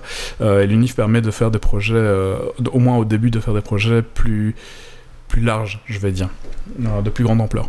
Mais euh, ça change rien pour moi, du coup, puisque après, le, après ça, j'ai refait une formation euh, Java de 6 mois. euh, c'est les, les petites formations forum, parce que je, je me sentais plus à l'aise dans la programmation. Donc euh, voilà, une Mhm. petite mission de 6 mois, on était 10 euh, sur euh, 200, je crois, à l'origine, 200 ou 250. Enfin bref, il y avait un petit examen d'entrée. Euh, D'ailleurs, pour ceux qui euh, n'ont pas envie de faire des études trop compliquées ou qui ont dépassé l'âge de faire ces études-là, euh, les formations forum de 6 mois vous permettent d'avoir euh, en tout cas une très bonne formation de base euh, pour vous lancer euh, dans l'informatique et dans la programmation. Donc il y a pas, c'est pas nécessaire euh, d'avoir 20 ans et d'être prêt à faire 7 ans d'études. Quoi. On peut très bien le faire euh, en euh, 4-5 mois. Euh, près de chez vous euh, dans les formations euh, intéressantes. Donc c'était j'ai oublié le nom de j'ai oublié le nom de, ceux qui faisaient ça mais c'était en, en partenariat avec l'université de Liège. Donc comme ce sont des formations assez poussées il y a un examen d'entrée évidemment. Donc il faut quand même un peu se préparer quoi. Voilà Enfin, moi l'examen était assez facile forcément vu que c'est des choses que j'avais déjà vues quoi mais euh, ouais, voilà non mais c'est vrai parce qu'il y a de la logique on va poser des questions de logique alors quand on reconnaît pas des questions de logique ça peut, peut paraître difficile de répondre euh, évidemment vu ce que j'avais étudié avant finalement j'étais pas si mauvais que ça Bah, t'avais toujours le background. Voilà, j'avais T'avais toujours le background, ouais. Les bases. et puis ça m'a permis de me remettre euh, à fond dedans quoi en fait hein. Mhm. Parce que voilà, en sortant de là, euh, j'étais, euh, j'aurais pu passer la certif Java quoi. C'est bon, j'étais, j'étais au taquet quoi. Donc j'étais passé. on a quelqu'un à, à la suite de cette formation là, on a un luxembourgeois qui est venu, euh, enfin c'est un Français qui travaille au Luxembourg, euh, qui est venu euh, nous trouver, qui nous a tous interviewés. Et puis bah, il, en a pris deux quoi. On a passé les interviews à Luxembourg et, puis on a été, moi pour ma part, j'étais engagé à ce moment-là au European Personal... Euh, non, c'est pas le European Personal Selection Office, c'était l'Office des publications à Luxembourg. Donc j'ai commencé ma carrière de développement à l'Office des publications, euh, mais chez le client, quoi. Donc j'étais, enfin, dans- une boîte de consultance à Luxembourg. Mhm. C'est comme ça que j'ai atterri à Luxembourg. Euh, pour parler de Luxembourg d'ailleurs, euh, ceux qui se disent que bah, c'est autant rester en Belgique, euh, c'est compliqué, Luxembourg ils prennent les meilleurs, etc. euh, c'est faux. Le Luxembourg a autant besoin d'informaticiens que, que la. Belgique. Que pas tout. plus. voilà, Ouais. ça, i- ils ont besoin de vous. Donc, si vous vous posez la question de savoir si vous devez venir à Luxembourg ou pas, ou si vous voulez venir à Luxembourg ou pas, si vous êtes prêt à faire la démarche, hein, c'est à 100 km de Liège, c'est pas très loin, euh, faites-le quoi. N'attendez pas, ça sert à rien. Vous allez Pour les avoir- Français aussi qui nous écoutent. Pour les hein. Français, voilà. Après, il n'y a pas que Luxembourg. Hein. Et euh, il y a la Suisse aussi pour vous en En France. fait, on travaille aussi tous les trois à Luxembourg, faut dire Ouais, aussi. on travaille tous les trois à Luxembourg, effectivement. Euh, Il y a des packages assez, assez intéressants. Donc, sur Luxembourg, vous aurez régulièrement une voiture, vous aurez un salaire euh, net assez intéressant. Ça reste un, un un endroit vraiment très bien pour, euh, pour euh, travailler, pour vivre aussi, hein, parce qu'on a toutes les, euh, toutes les facilités qu'on a autant en Belgique qu'en France, avec de bons hôpitaux, et, et voilà. Donc ça c'était comment je suis arrivé à Luxembourg en fait, donc c'était suite à, une interview. Et puis je suis arrivé dans une SS2I, donc les SS2I sont des sociétés de services informatiques. Vous travaillez, vous êtes engagé pour une société, et la société vend votre profil à une autre société, et vous fournissez du service à cette société-là. En gros, c'est ça. hein. Ouais. Alors, euh, j'étais développeur euh, Java, on m'a fait faire du Code Fusion pendant deux ans. C'est très bien, hein, j'ai appris euh, plein de choses. Code Fusion, c'est un peu loin du Java, mais ouais, c'était une bonne, une bonne expérience. Euh, de là, j'ai un peu euh, vu comment ça marchait de l'intérieur euh, à la Commission européenne, enfin aux, aux institutions européennes. Euh, et puis, bah, j'ai un peu découvert ce que c'était la vie d'informaticien, euh, mais pour de vrai, quoi. Parce qu'on se fait toujours, on a tous des idées de comment c'est la vie d'informaticien entre ceux qui pensent qu'on passe euh, 24 heures de notre temps, euh, enfin 100% de notre temps euh, derrière un écran dans un cubicle, c'est pas exactement ça, quoi. Dans un quoi C'est un pas ça, toi cubicle, c'est- Un cubicle. un cubicle, c'est un bureau euh, carré euh, où il y a une chaise et un bureau, quoi. où- voilà, tout carré. Et euh, il y a des ensembles de cubicles comme ça, un peu partout. Euh, on, Une passe, on passe du temps sur nos ordis, c'est clair. Euh, mais mais c'est pas euh, en fait moi je le fais par plaisir donc c'est même pas je me, je me pose pas la question de savoir combien d'heures je passe devant l'ordi c'est juste comme ça tout le temps donc ça change pas grand chose vous voyez que j'ai pas vraiment de lunettes hein, pour ceux qui se posent la question de savoir si les écrans euh, tuent les yeux des gens c'est pas tout à fait le cas et quand je vous dis que je passe vraiment beaucoup de temps je passe 12 heures par jour devant un écran Et il c'est a déjà pas- 60 ans, ça va. Euh, et la vie est assez sympa parce qu'en règle générale, dans les sociétés où vous allez arriver, euh, vous êtes souvent. Ce sont des profils qui sont assez rares. Euh, on vous cherche. Euh, du coup, euh, quand on arrive dans une boîte, on est souvent bien, accueilli. En fonction des différents types de boîtes, si c'est une boîte privée, on aura souvent les, boissons gratuites au, au niveau de, la boîte. Il y, a, toujours du matériel de qualité pour les développeurs. Donc, au lieu de se retrouver avec un pauvre i3 et 4 Go de RAM, bah, on va se retrouver plutôt avec un, un i7 et euh, 12 Go, enfin vraiment des trucs, un disque dur SSD, bref, de quoi travailler. Euh, on n'est pas oublié à ce niveau-là, et puis euh, bah, là, on reçoit tous un portable en arrivant, euh, on reçoit les clés de la voiture, enfin voilà, c'est quand, quand même des choses auxquelles on n'est pas vraiment habitué quand on vient de Belgique, quoi. Quoi que ça commence à changer en clair, Belgique, hein, mais, mais ouais, voilà quoi, ou alors à Bruxelles, mais. Ouais. Donc ça c'était au début de ma carrière. C'est difficile euh, quand on n'a pas de questions d'utilisateur. J'aimerais bien plutôt répondre aux gens, mais euh, pour, en fait, le but c'est que vous vous fassiez pas trop d'idées sur euh, l'informatique, trop, d'idées négatives, parce qu'en fait, c'est vraiment très bien comme, comme emploi et comme, comme carrière à faire, autant pour les filles que pour les, que pour les, les mecs. Hein, c'est- pareil quoi. De plus en plus d'ailleurs. Les comment dire. Après cette boîte-là, je suis passé euh, à la Cour de justice européenne. J'ai fait un passage de deux ans là-bas. Et puis après, je suis passé euh, au European Personal Selection Office à Bruxelles. Euh, et puis de là, j'ai bougé de nouveau à la Cour de justice. Et puis bah, là où je suis pour le moment, chez Amazon. Et en fait, on se rend compte que dans, une carrière comme ça, ça a beau faire 15 ans que je, travaille, tous les deux ans, je suis obligé de réapprendre euh, de nouveaux skills en fait. J'ai commencé avec du Java, je suis passé sur du Cold Fusion. Du Cold Fusion, je suis passé à du JavaScript et euh, du SQL. Euh, de là, je suis repassé à du Java, poussé à de l'Alfresco. Alfresco, c'est un système de gestion électronique de documents. Et puis maintenant, je fais du, du Python. Alors, du Python, du Perl et du Bash. On fait juste, si on se remet pas en question et si on campe sur ses acquis, évidemment, on n'évolue pas trop. Faut être prêt à faire, enfin, faut être prêt à se remettre euh, à l'étude comme ça euh, assez régulièrement, quoi, histoire de pas de pas lâcher le pied, quoi. On dit toujours en informatique qu'il faut 3 ans pour se retrouver dépassé. Ouais, c'est Si en 3 ans t'as pas appris quelque chose de nouveau, bah, tu vas rester sur tes acquis qui ont 3 ans et donc tu vas être en dehors du milieu du Et travail là, moderne. et là, c'est, il a, il a vraiment raison à ce niveau-là parce que c'est, euh, ça va aussi vite que ça. C'est pas un problème parce que comme on aime ce qu'on fait, enfin moi pour ma part j'aime bien ce que je fais donc du coup euh, ça m'intéresse. Euh, pour euh, rester à jour pendant la carrière, bah, on n'a pas euh, 10 solutions. Alors soit on a des formations qui sont payées par la boîte, c'est souvent le cas, donc on nous envoie à gauche, à droite, formation d'une semaine, payée par la boîte, euh, tout frais compris, très sympa. Soit on prend des cours en ligne, hein, donc moi je suis par exemple sur Datacomp, là je fais du Python et de l'intelligence artificielle. Il y a aussi euh, la possibilité de participer à des projets open source. Alors ça, euh, c'est le mieux, parce que là, vous, continuez à, pratiquer sur des projets, euh, sur des projets existants et qui ont, qui ont un sens, quoi. Donc, euh, faut pas juste rester sur ce qu'on fait tout le temps. L'idée, c'est d'avoir les horizons un peu plus larges et de continuer à, à travailler, quoi. Sinon, après, on devient chef de projet, quoi. Ouais, mais eux, ils travaillent plus, c'est ça non, c'est- pour rire, mais en fait, la, carrière, la carrière habituelle, c'est euh, on est développeur et puis euh, bah, une fois qu'on maîtrise un peu, on gère une équipe de 2-3 personnes sur un projet. Et puis une fois qu'on a bien géré l'équipe, on va gérer un deuxième projet, puis un troisième projet, puis on va nous mettre à gérer une équipe de, de 10-15 personnes avec euh, plusieurs projets derrière. En règle générale, c'est rare de rester euh, développeur toute sa vie. On va faire, euh, moi pour ma part, dans mon domaine, je dirais qu'il y a deux voies euh, habituelles. C'est soit développeur architecte, enfin d'abord développeur puis architecte, ou alors développeur puis chef de projet. Après, ça ne dépend que de vous et de ce que vous acceptez de faire. Voilà, c'est un choix. On n'est pas, on peut être poussé, mais ça reste un choix personnel à faire. Donc là où je suis pour le moment, bah voilà, c'est une boîte américaine, c'est plus du, euh, public. Euh, ça va peut-être rechanger, on verra. Euh, et puis, ben, on est très bien. Enfin, moi là, je suis très bien là où je suis. Il y a des events assez régulièrement. Ça, je pense que les autres vont en parler aussi. Surtout chez vous, c'est pas mal.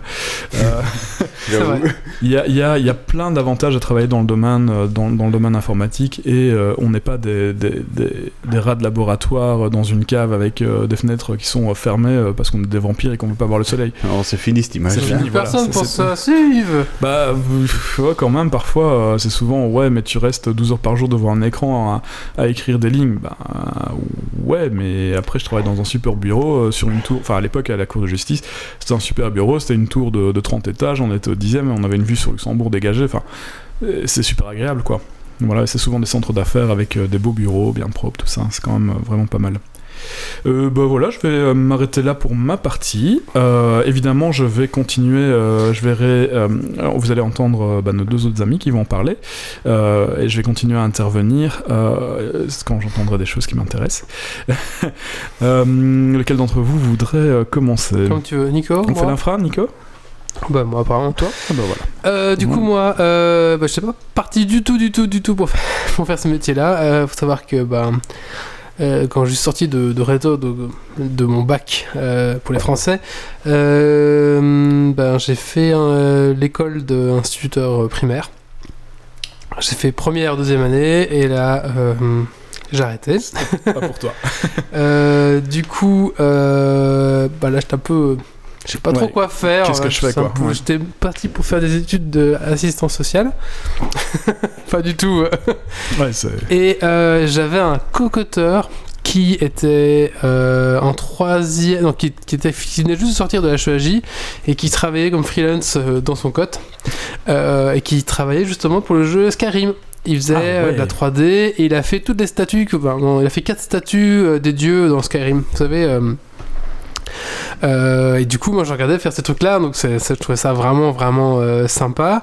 Et j'avais un autre pote qui, chez qui j'allais souvent, et euh, bah, moi j'allais glander chez lui souvent le soir parce que lui avait internet. Moi j'avais- j'avais pas internet à ce moment-là au Côte, donc j'allais chez lui pour un peu squatter.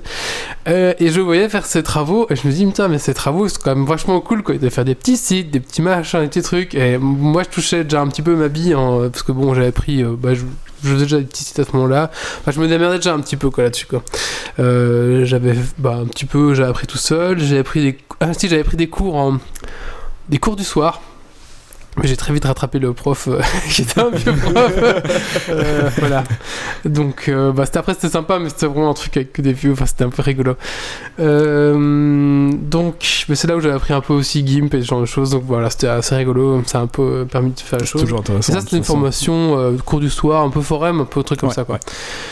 ouais. Donc, ben, pff, je m'étais dit, ouais, c'est vrai que les sites, j'aime bien faire ça, mais est-ce qu'on peut en vivre? Je sais pas trop, je savais pas trop. En plus, euh, je savais qu'il y avait des cours de dessin, et moi, je suis une quiche en dessin. Euh, donc, euh, au final, ben, ma mère euh, enfin, m'a dit, bah, tiens, il y a l'école d'infographie hein, à Namur, ça t'intéresserait pas d'aller voir. Je voulais vraiment pas y aller, ma mère m'a obligé. Elle a bien fait. Et euh, donc arrivé là-bas, bon, on a justement discuté avec le secrétaire. Et ma peur, c'était justement de pas savoir dessiner. Euh, et voilà, ils m'ont dit non, faut pas savoir dessiner, t'inquiète pas, tu vas apprendre de toute façon. euh.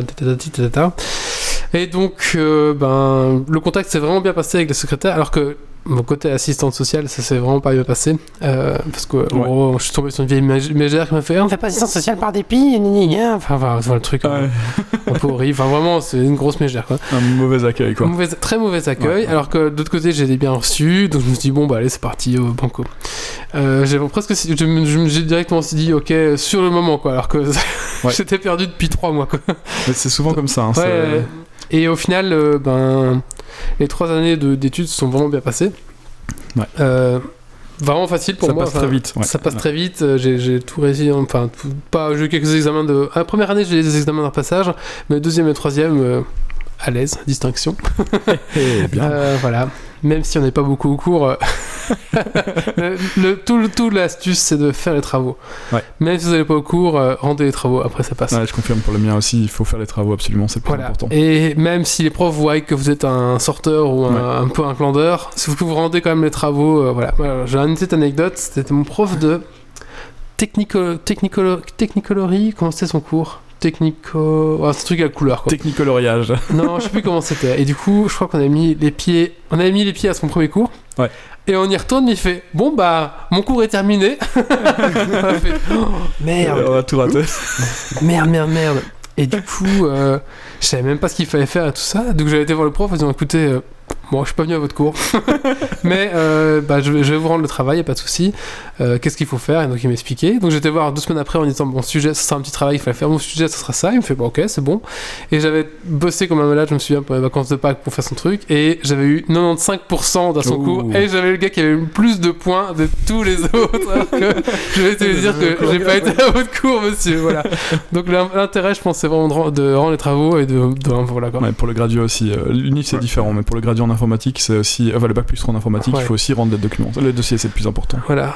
Euh, mais sinon, voilà, c'était un petit peu euh, très très bonne, euh, très bonnes années d'études. Moi, j'avais adoré. Ouais, donc sorti de là, ben forcément après, c'est un- c'est pas facile de faire ses premières armes dans, dans mon travail. Donc j'ai un petit peu cherché, mais pff, au début, tu sais pas trop quoi charger. T'es pas à l'aise, tu dis bon ça je peux pas faire. Surtout qu'infographie, tu peux pas travailler comme développeur. Ouais. Et, si beaucoup de gens cherchent développeur, donc, tu, tu peux pas t'engager comme développeur. T'es pas à l'aise, t'as pas tes bases. PHP à l'époque, je faisais un tout petit peu, mais bon pas plus que ça. Enfin c'était un peu compliqué. Et du coup, j'ai trouvé un. Et en plus, je cherchais plus à Namur. Comme j'ai fait mes études à Namur, je cherchais plus par là. Et c'est pas facile, hein, côté trouver Ah, c'est coin. pas facile, ouais. J'ai fini par trouver un travail à Wavre, où c'était une petite société. scienti- Euh, s'appelait le CIN. C'était une société de nutrition en fait qui, qui, qui cherchait un webmaster pour créer leur petit site, quoi, avoir quelqu'un sur place, mettre des produits à jour, tout ça. Donc j'avais été là. J'ai travaillé un an. Je me suis fait virer parce qu'ils avaient plus de sous, enfin, ils Ouais, ont faillite. aussi, ça. Euh, du coup, je me suis un peu retrouvé dans la mouise. J'ai dit mince, qu'est-ce qu'on va faire? Et du coup, j'avais trouvé un travail euh, à Luxembourg, dans une imprimerie là. Euh, donc c'était chez Asport. C'est des trous du cul d'ailleurs, on n'est jamais là-bas. Ça c'est fait. Euh, non, non, ils maltraitent les gens qui travaillent là-bas et c'est Ouais, harcèlement moral et euh, tout ce que vous voulez. Les ils sont, web, grosso- ils c'est sont grossophobes, euh, voilà, tout ce que c'est vraiment des trous du cul. Euh, je suis resté même pas 9 mois et je me suis fait virer. Je crois que c'est le plus beau jour de ma vie. J'étais heureux d'être viré. Euh, donc euh, voilà. Ensuite, comment ça s'est passé? Donc là, je je faisais un petit peu de print, un petit peu de web aussi, parce qu'on a mis, j'ai mis en place toute la boutique de, de leur truc. Enfin voilà. Mais euh, au final, ce qu'ils me demandaient, c'était beaucoup trop. Je me rends compte parce que je devais gérer les publications journaux, les impressions donc euh, de la- pour tout Ouais, l'atelier, et en plus énorme. créer un site et prendre les photos de tous les produits et les mettre sur internet. C'est impossible. C'est de Pour une travail. personne, c'est un peu trop. Ouais, oui. ouais. Ouais. On se rend Euh, pas compte, hein, quand on débute comme ça, on se rend pas compte Non, de non, la masse non. de travail qu'il y a, quoi. Non, non, surtout que, enfin, voilà. Du coup, je me suis fait virer, c'était plus beau jour de ma vie. Ensuite, j'ai travaillé dans une boîte de, de- de web. Euh, alors ça, boîte de web, c'est formateur, mais c'est assez dur parce qu'en fait, il n'y a jamais de budget, il n'y a jamais de temps, et il faut toujours faire torcher les sites en 4 jours. Ouais. Donc euh, là, vous allez apprendre à faire vite et pas bien. Euh, Ouais, on apprend euh, plein de trucs. euh, on apprend surtout à travailler vite et un peu, un peu crade parfois. Mais il n'y a pas le choix parce que les sites rapportent pas plus énormément d'argent. C'est plus comme dans les années 2000 et bah, il faut faire du vite vite et du, du vite et du mal souvent. On n'est pas souvent fier de ce qu'on fait, mais ouais, en fait je dis ça parce que j'ai bossé aussi. Je l'ai pas dit tout à l'heure, j'ai oublié. J'ai bossé dans un- une startup qui avait dans l'idée de, de vendre des sites en, en location comme ça. En call fusion, ça a pas super bien marché. Au bout d'un an, pareil, je me suis virer problème d'argent, ça avait plus payer. Quoi. Ouais, c'est ça. Comme j'étais le plus cher de la boîte, bah. voilà. Et ensuite, euh, je me suis fait démarcher je suis, par un recruteur. Je me suis barré, j'en pouvais plus travailler là après 4 ans. En plus, il commençait à avoir des problèmes de paiement, donc je me dis, ah, c'est le moment de se barrer. Ouais, c'est cassos. Euh, j'ai travaillé un an dans une imprimerie euh, plus journaux, euh, vous savez, euh, ceux qui sortent les, les toutes boîtes et tout ça. Et ils voulaient lancer un projet de. Pff, En gros, ils voulaient numériser tout leur bordel, quoi. Que les clients mettent directement leurs fichiers, tout ça. Donc, il fallait euh, créer le projet. Donc là, on a vraiment Ah créé le projet. Donc, ça, c'était intéressant. on a travaillé avec Agile Partner. Euh, c'était vraiment Mhm. chouette. parce qu'on a vraiment créé le projet, euh, le, le prototype. Malheureusement, les fonds n'ont pas suivi pour lancer après le truc. Donc, bah, forcément, on s'est fait virer. Et après, là, j'ai travaillé justement bah, dans la boîte où je suis, où là, c'est une boîte de, de consultance. Et maintenant, ça fait trois ans que j'y suis, je suis très bien. Et la consultance, c'est vraiment. Moi, j'aime beaucoup parce qu'on change souvent de clients. Enfin, en tout cas, du côté graphiste, on change plus souvent de clients, peut-être parce que bon, on travaille pour 3-4 mois et après on change. Euh, j'ai beaucoup aimé, j'aime beaucoup euh, le travail de consultant, ça a ses avantages. Les inconvénients aussi, c'est que souvent, bah, on a souvent des premiers jours. Vous savez, les premiers jours de boulot où il Ouais, faut ouais. revenir dans une boîte, redécouvrir, avoir son badge, euh, dire bonjour aux collègues, à midi, qu'est-ce que je bouffe. Ces premiers jours sont jamais confortables. Quand on est consultant, ces premiers jours, on les a souvent en Tous fait. les trois mois. Donc c'est un petit, mais on s'y fait au final. On, voilà, Ouais. on s'y fait et au final ça se passe bien maintenant. Enfin, ça passe de mieux en mieux. Mais les, ouais, au début, en plus, Luxembourgville, je connaissais pas et on me dit bah tu vas là, c'est Luxembourgville. Tu fais C'est facile, quoi. Comment C'est gros, Luxembourgville. Au début, c'était un peu compliqué. Euh, je vous avoue que le métier de consultant au début, c'est un peu spécial si vous êtes capitaine sur plusieurs clients. Euh, mais voilà, j'ai la chance d'être dans une boîte vraiment chouette et je suis content d'être là en fait. L'avantage euh, de la consultance, c'est qu'on apprend euh, plein de choses justement parce qu'on travaille sur plein de projets Plein de différents, projets. donc on reste pas toujours au même endroit quoi. Mm, Sauf cours de justice, ça a été 4 ans, mais mais euh, mais c'est des cas particuliers. En règle générale, on fait des missions beaucoup ça. plus courtes que ça. C'est quoi. ça, bah, j'étais un petit peu au Parlement, Ouais. suis à la commission, j'ai fait aussi les banques, des assurances, ce genre de choses, et donc c'est assez sympa, on voit plein de choses, on voit plein de sujets, et plein d'univers différents, et parfois on se dit, ah, c'est- on peut un peu comparer aussi les endroits. Ouais, c'est clair. Euh, voilà, et du coup, niveau techno, ben. pff, du coup, je touche un peu à tout. Enfin, c'est un peu la- l'avantage de ma formation, c'est que c'est un peu généraliste. hein, donc, ça va du print à la vidéo. Donc, ben, plus avec Geeks League, ben, j'ai un peu peaufiné certaines Ouais. techniques, etc. Donc, euh, je veux dire que je suis un peu multitâche, euh, ce genre de choses. Donc, euh, voilà. Euh, je me suis pas orienté à fond dans le graphisme parce que je pense qu'il y a, y y des meilleurs. tu vois, il y a vraiment des gens qui, sont, qui font que ça, que ça, que Voilà, ça. c'est important parce que c'est important ce que tu dis parce que il y a certains qui se demandent oh non je vais pas faire d'infographie parce que j'ai pas le talent pour Euh, je vais pas me lancer en fait il y a tellement de métiers différents même dans l'infographie il y a tellement de métiers différents dans l'informatique que euh, si vous êtes pas bon dans un truc vous serez très bon dans un autre Oui. et les, les clients aussi cherchent euh, de la, euh, des gens qui savent faire beaucoup de choses aussi donc on n'a pas nécessairement besoin d'être parfait dans tout c'est pas possible Bien sûr. Euh, par exemple, je sais pas du tout dessiner. Voilà. Ouais. Bah, en fait, les cours, j'ai pas appris à dessiner, j'ai pas réussi. Je Moi, je suis vraiment un truc que j'aime pas. Et euh, donc, si un client me dit, bah, est-ce que tu peux nous faire des il y a qui ça. euh, des petits, des petits croquis. Je dis bah non, je peux pas. C'est un truc, c'est hors de moi. Je peux pas faire de petits croquis, c'est pas possible. je peux faire des, des dessins recto, je peux faire des, des, des, des choses, des maquettes, mais ça je peux pas. Euh, voilà, par exemple, tu vois. et c'est pas grave c'est pas grave du tout c'est pas C'est comme ça. Ouais. Tant qu'en fait, vous, enfin, euh, ce qu'il y a, c'est qu'il faut être honnête avec le client. On va Ouais. dire ça, je sais faire, ça, je sais pas faire, ça, je sais faire, ça, je sais pas Ouais. faire. Et bah, le gars va faire OK, mais c'est bon, quoi. Enfin, c'est c'est comme ça, quoi. Je veux dire, ouais. voilà il y a pas de y a pas de souci Mais non, je suis pas contre d'apprendre ou d'essayer de Non, faire non, des choses. voilà, c'est mais ça. voilà. Mais c'est parce que euh, pour le dessin, il y a, il y a aussi une. euh, on, on- on se dit qu'il y a toujours une part de talent quand on voit certains, euh, certaines peintures de maître, c'est pas à la portée de n'importe qui. Euh, L'infographie, évi- évidemment, vous allez voir de très belles infographies sur internet, vous allez vous dire waouh, ok, ça c'est splendide, comment est-ce qu'on peut faire ça? Euh, bah, Certains y arrivent, certains y arrivent pas, et puis bah, c'est pas grave. hein. Ceux qui arrivent à faire de très belles infographies sont pas nécessairement bons pour faire un site web, quoi. Voilà, Ouais, ça a C'est rien à ça. voir, quoi. Et euh, qu'est-ce que je veux dire? Moi après, enfin voilà, je pense qu'après c'est pas, enfin, on va dire que le diplôme sert parce que euh, voilà, vous avez C'est un- une porte d'entrée. C'est une porte d'entrée. Vous avez bac plus 3 au niveau du salaire, ça vous Ouais. assure un minimum de salaire. Euh, pff, voilà, bac plus 5, c'est encore mieux, on va dire. Mais Ouais. après, je pense que la plus grande qualité, c'est savoir apprendre à apprendre. Ouais, En tout cas, si vous travaillez encore plus, dans, vous savez tous les métiers comme ça, je pense. hein. Et pour confirmer sur les, les diplômes, euh, euh, peu importe le diplôme qu'on a, de toute façon, la, euh, à terme, en fonction des, des capacités de chacun, le, la, différence, la différence, elle part en fait. Oui, alors sachez qu'on m'a jamais demandé mon diplôme Ouais. et que le diplôme est toujours à l'école, jamais été chercher. Exactement. Et alors j'ai appelé il y a 6 mois en disant écoutez, je suis jamais venu chercher mon diplôme. Elle fait ah vous inquiétez pas, on les garde tous. On a... Et on a encore des diplômes des premières années qui sont sortis à l'école.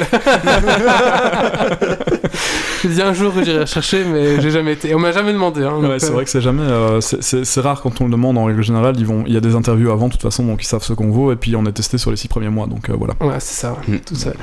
Euh, donc voilà. Donc un métier que je regrette pas d'avoir fait par rapport à un site où je vois que c'est quand même galère quand. Ouais, c'est galère. hein. Ouais, en plus on gagne pas grand chose.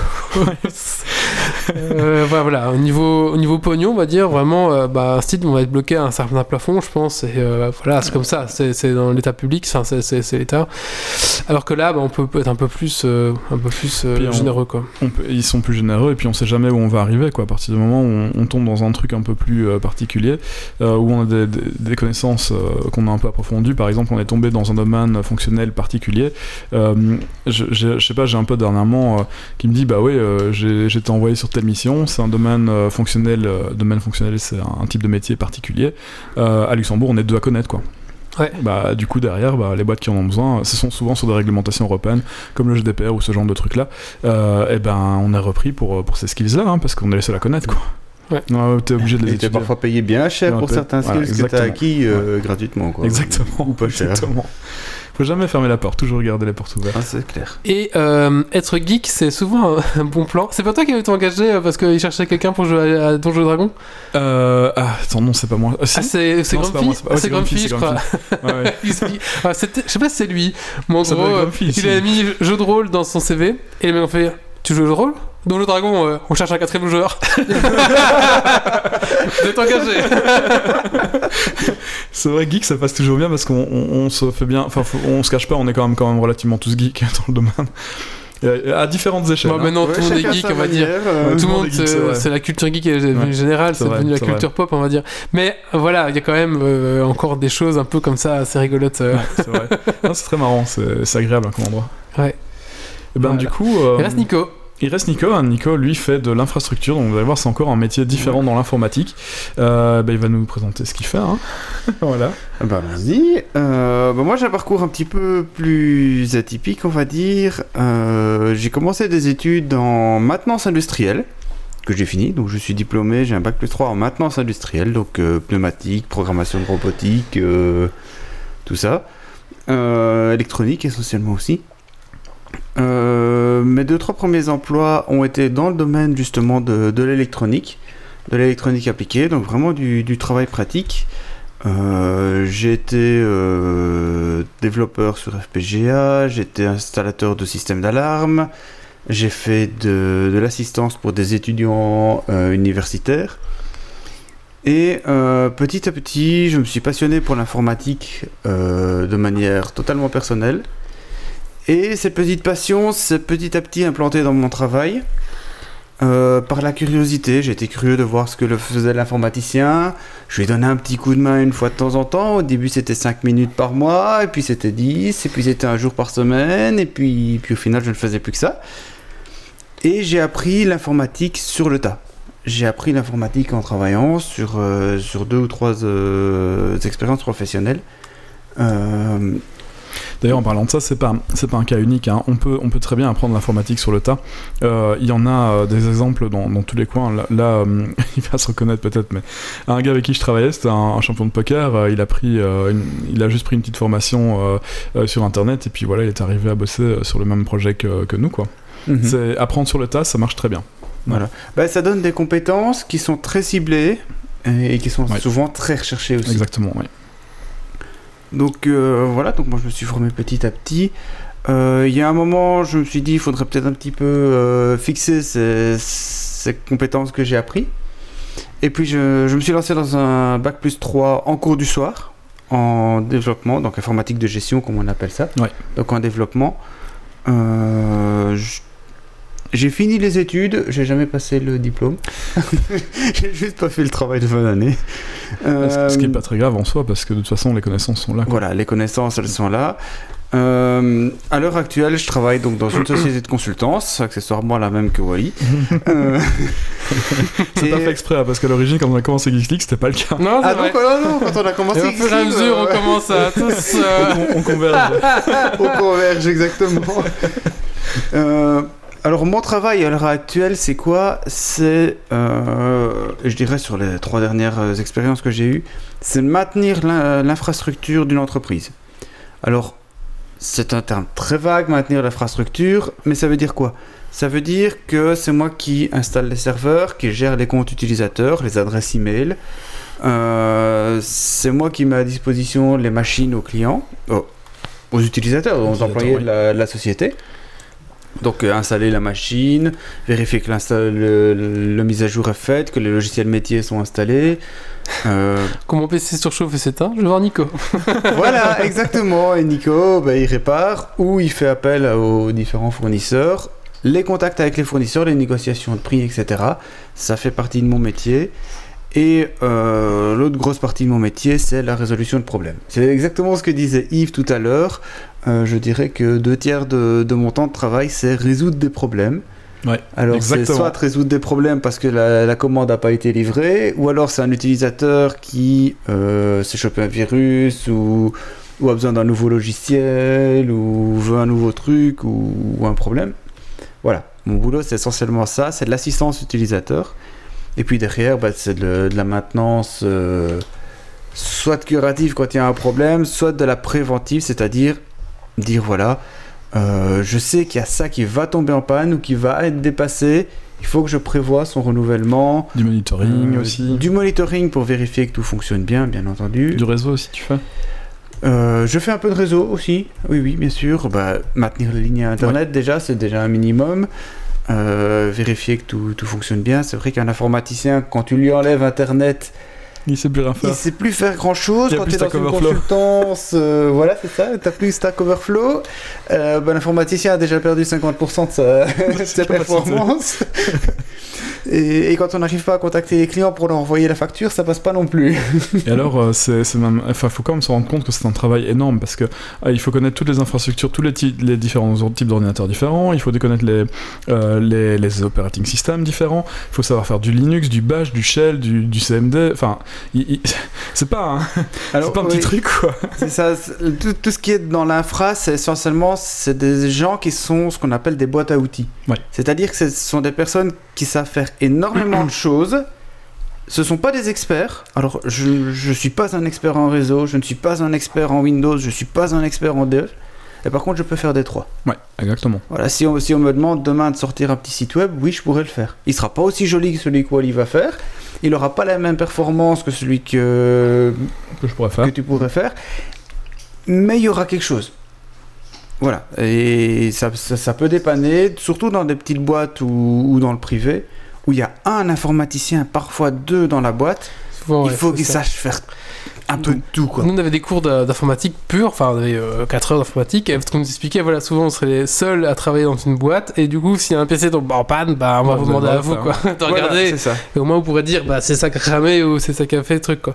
Donc c'est bien d'avoir des notions un petit peu, ouais, c'est ça. Voilà, c'est ça, c'est des notions très généralistes, euh, une bonne méthodologie pour, euh, pour tout ce qui est euh, trouver une panne, du diagnostic, etc. Euh, le reste, ça s'apprend sur le tas, parce que de toute façon, l'infrastructure dans chaque boîte va être différente. Tout est différent. Ouais. Euh, j'ai fait, euh, je peux vérifier sur mon LinkedIn que j'ai devant les yeux, euh, j'en suis à ma sixième euh, société en 15 ans de travail. ça reste Donc, tous les deux ans. Voilà, c'est Voilà, à à, peu près ça. une fois tous les deux ans. Et à chaque fois, l'infrastructure est différente, les utilisateurs sont différents. Et à chaque Le fois, travail il faut demandé est différent aussi. Voilà, c'est Le ça. type de travail est différent. Euh, donc voilà, et ça, ça en informatique, la, la personne en informatique qui n'apprend pas, elle est condamnée, simplement. c'est professionnellement condamnée. C'est ça. Il faut avoir envie de, pour faire ce métier-là, il faut avoir envie d'apprendre. En fait, il faut avoir envie de, de rester euh, attentif à ce qui se passe autour. Il faut, euh, faut s'intéresser aussi au domaine. Je pense qu'on peut pas faire ça par obligation. Faire d'informatique par obligation, je pense que c'est compliqué. Il faut Non, vraiment ouais. être, euh, faut, faut être fan. Mais d'un autre côté, on voit que les choses sont tellement différentes qu'on n'est pas obligé d'être expert dans tout. C'est- pas nécessaire. On n'a pas besoin Non, de ça. le, best. Après, il faut pas avoir non plus peur du changement. Voilà, faut pas avoir peur voilà, du changement. C'est vrai, ça c'est très Il y a un important moment, ça nous plaît plus pour X, Y ou Z. Ok, on cherche autre chose. Peut-être qu'on va changer de domaine, même dans l'informatique. Ouais. Aller dans une boîte qui est plus. ben, moi, je suis passé du secteur privé à la consultance. aussi. Ah, ça, ça change. Hein. C'est énormément de changements, même si personnellement, je suis pas chez client. Mais je suis dans un autre mode de pensée. La boîte, elle est orientée client, elle est orientée service. Et c'est vraiment une autre manière de fonctionner. il faut s'y adapter, quoi. Et il faut apprendre. D'ailleurs, il y a aussi des différences entre les, les grosses boîtes et les petites boîtes. Euh, si on va travailler dans une startup ou dans une boîte de, de moins de 10 personnes, parce qu'on parlait tout à l'heure d'être le seul informaticien sur place, le travail qu'on va faire là-bas, on aura beaucoup moins de support euh, dans une petite boîte que dans une grosse boîte, donc on devra tout faire nous-mêmes et on n'aura pas le temps de, de tout faire euh, correctement. Ce sera, c'est souvent dans la, euh, dans la vitesse et la précipitation, mais d'un autre côté, ça permet d'apprendre énormément de choses. On apprend plein de trucs et euh, bah, si on tombe sur des bons patrons, on peut avoir le temps de faire les choses. Voilà, c'est ça. Euh, Après, dans, la, dans, dans les grosses boîtes, petites boîtes euh, comme ça, ouais, vas-y. euh, j'en juste pour. Euh, fais. sur Oui, bien sûr. Dans les petites boîtes comme ça, tu fais énormément de choses et surtout, tu es très valorisé parce que tu es la Oui. seule personne qui est capable de le faire et tu deviens presque un, un dieu. Et bon, après, d'un autre côté, c'est. Non, c'est vrai, Non, c'est vrai. non, non, c'est c'est vrai, vrai, c'est vrai. c'est C'est vrai. vraiment ça. C'est Tu arrives face à la comptable qui est là, face à Ouais. sa formule Excel qui n'en sort pas. ouais. Toi, tu là, tu prends le clavier, tu tapes trois mots, c'est bon. Ouais. Tu as illuminé sa journée et au final, pour toi, c'est juste une formule Excel, quoi. Euh, c'est flagrant, hein, mais d'un autre côté, c'est aussi une pression Ouais. permanente. C'est que quand tu es appelé, tu sais déjà pas sur, quoi tu vas tomber. Ouais. Ça peut très bien être un, un- un virus euh, sur le réseau, tout comme une belle formule Excel euh, parce qu'elle a oublié la majuscule. Voilà, on, on sait jamais et c'est parfois ça, euh, voilà, ça émotionnel que je voulais et, une pression. euh, Dans les petites boîtes, le, le travail est tellement. euh, Il y a tellement de choses qu'on peut- faire, et comme tu disais, vu qu'on est tout seul, bah forcément, c'est euh, c'est un peu le. C'est la seule personne qui peut aider, en gros. Et quand tu Voilà. sais pas, faut tu Ultra Tu démerdes, hein. Ouais, ouais, ouais. C'est ultra valorisant. Le seul problème qu'on a aussi, enfin un autre problème qu'on peut avoir dans les petites boîtes, c'est que le travail qu'on fait est pas toujours compris. Euh, et c'est parfois Ah, difficile de l'expliquer, quoi. C'est clair. C'est alors dans une grosse boîte, euh, c'est là la différence, c'est qu'on est, euh, on est moins. On- on- alors, on est toujours bien accueilli. Moi, j'ai l'impression qu'on est, on est régulièrement bien accueilli, quoi qu'il arrive. En tout cas, chez notre, euh, Ouais. dans la première boîte, Euh, la, la boîte qui nous emploie, euh, qui nous emploie, nous accueille souvent très bien. Le, on aura beaucoup plus de support, il y a beaucoup plus de métiers différents qui sont représentés dans la boîte, donc on va être plus spécialisé dans quelque chose, euh, et on ne devra pas toucher à tout comme ce qu'on fait, euh, enfin sauf toi évidemment vu que tu fais de l'infra, mais on devra moins toucher à tout que ce qu'on pourrait faire dans une petite boîte.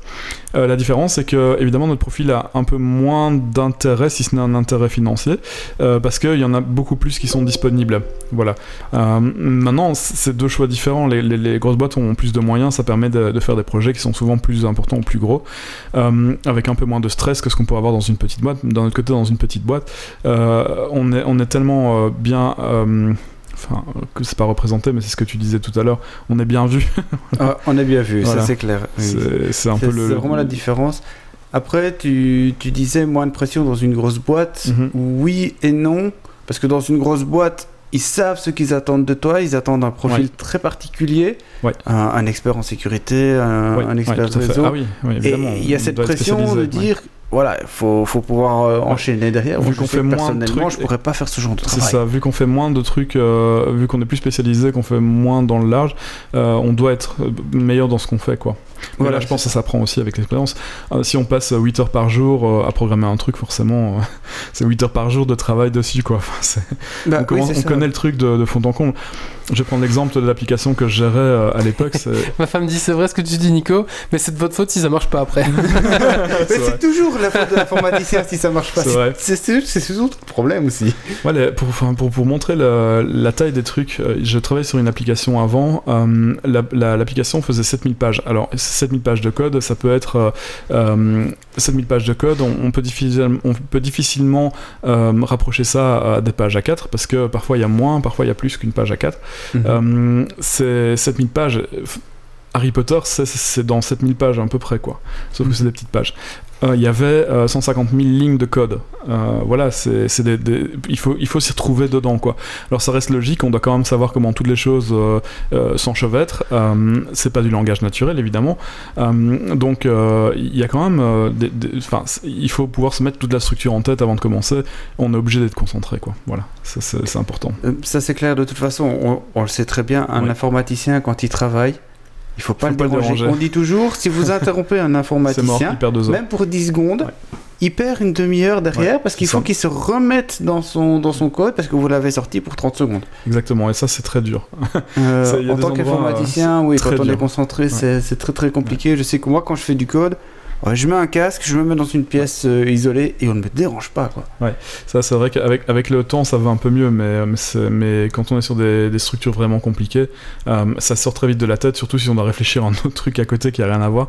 Et là, on perd une demi-heure, quoi, facile. hein. Oui, c'est ça. C'est des- pas juste ouais. le temps où on est dérangé, c'est le temps de se remettre dedans derrière Ouais, qui ouais, prend. ça, c'est- Il y a que qui ceux qui travaillent quoi. dedans qui le savent. Voilà, c'est ça. Et ça, les gens ne, ne le comprennent non, pas on toujours. comprend pas toujours. Ouais. Le manager qui vient te trouver, euh, ouais, il va faire une petite blague, là, tu fais, mais oh non, mais c'est bon, fous-moi la paix. Oui, c'est ça. C'est. Ah, Nico, il faut arracher une souris. tu peux pas mettre ça sur un papier. Voilà, tu, tu m'envoies un mail, tu, tu viens pas me faire chier, quoi. Ouais.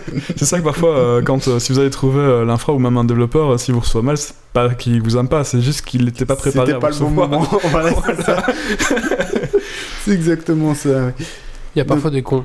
oui, il y en a, il y en a, il y en alors ça, mais ça, je pense que c'est pas propre au métier Ah oui, d'informatique. c'est vrai, c'est vrai, c'est c'est c'est généraliste dans le métier du C'est travail. vrai. euh, C'est vrai, c'est vrai. Il y, a les cons et puis il y a ceux qui, qui font les cons parce qu'ils Ouais. juste ils s'en foutent.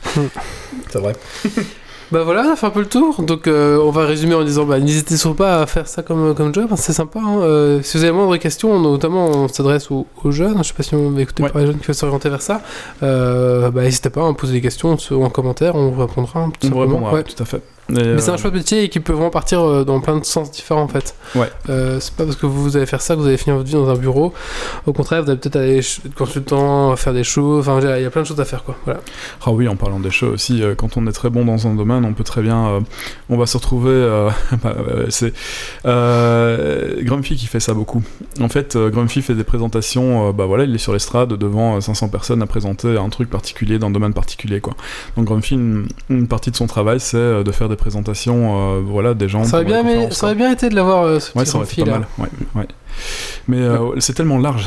On peut Après, tout faire. hein. Quelque chose aussi dans, dans le domaine de l'informatique, je ne sais pas si ça fonctionne pareil dans les autres domaines, je ne sais pas, dites- dites-nous dans le chat si- s'il y a des gens, c'est que si vous voulez vivre l'informatique et être informaticien, ne le faites pas que pendant vos heures de travail. Ouais. Euh, euh, le- un métier, ça se passe, c'est une passion, ça se vit au quotidien. euh, ben, ici, on est tous autour, euh, là, à geeker euh, sur Geeks League. Ouais. Je sais qu'Yves et, Yves et moi, on, on fait des ateliers de, de programmation pour les jeunes. Euh, Moi, je suis fanat de réparation et de. Je fais les Repair Café. Je fais les Repair Café pour réparer des Ouais. PC. On faisait les cafés numériques aussi à Voilà, l'époque. on avait faisait- les cafés numériques, des conférences. des, des- des conférences. N'hésitez pas à regarder autour de chez vous. Euh, Il y a plein d'animations dans tous sens, Mhm. euh, des, des groupes de, de compétences, je, je pense. Et ça, c'est très important, parce T'as as vraiment raison de le dire parce que euh, c'est pas juste l'in- l'informatique, on le, le vit pas que pour soi. Euh, c'est toujours bien d'aider les, les autres parce qu'on sait qu'il y a d'autres personnes qui sont pas aussi euh, littéraires, enfin informa littéraire, je sais pas comment on dit en français. Euh, Enfin bref, il y a des, des gens qui ont du mal avec l'informatique et ils sont toujours très contents de- d'avoir des gens tout près. Euh, et surtout, ce que je voulais dire, ouais, comme il disait, euh, il faut faire des choses euh, sur le côté. Donc, euh, on parlait des des Repair Café, Café numérique, d'heures de jeu. Euh, si vous n'avez pas envie de voir des gens, euh, vous pouvez faire, euh, vous pouvez participer à des projets open source. Euh, Si vous voulez pas Oui, voilà. Ça- Si vous participez à des projets open source, vous allez travailler de- dans du code qui est déjà établi, il y aura des codes review, vous allez apprendre énormément de choses euh, là-dedans, même si vous n'avez pas envie de faire l'informatique au début ou pas envie de... Là, vous vous demandez si c'est des études pour vous ou pas, euh, vous êtes euh, peut-être en secondaire, euh, vous voulez commencer l'informatique, bah, mettez-vous sur un projet open source et regardez comment le code est fait, voilà, c'est plus simple. hein. Ben, c'est vrai, c'est vrai. Par- partagez, partagez déjà ce que vous vous connaissez. N'hésitez pas à prendre ce que les autres partagent. Ouais. Euh, Il y en a partout, autant sur plaisir. internet, autant sur des conférences, euh, des conférences anonymes. hein, Allez-y sans, sans plus. Il y a d'autres conférences qui sont plus orientées sur du réseautage, Et etc. Luxembourg, il y a plein de petites, euh, formats, des petites conférences, des petits trucs de soir, et en plus, il y a toujours de la bouffe. Ouais, c'est vrai. Oui, bon, ça c'est autre chose. Un Non, petit mais peu de c'est- bouffe, un petit c'est peu vrai, de c'est bière. euh, Non, c'est c'est vrai, et, euh, sympathique, la bouffe gra- parce pour que aller c'est- avec. C'est j'avais- gratuit. ouais. J'avais un- comment c'était? J'avais euh, comment ça s'est passé? J'avais un collègue qui était venu euh, qui était venu et euh, il a fait mais il était étranger il a fait bah c'est gratuit. Je dis bah oui c'est comme ça souvent. hein, c'est euh, c'est il trouvait ça fou enfin c'est voilà Oui, c'est juste ça. voilà, n- n'hésitez pas à, à regarder autour de vous euh, et surtout faites ce que vous avez envie, ce que vous aimez. Et si vous avez, si vous n'aimez plus, n'hésitez pas à regarder à côté. Si, si- peut-être simplement en interne dans l'entreprise, hein, changer de poste, dire voilà, euh, ah bah tiens il y a un poste de euh, qu- qualité, Bah, le département qualité qui recrute. allez proposer quoi. Si vous avez envie de changer, changez.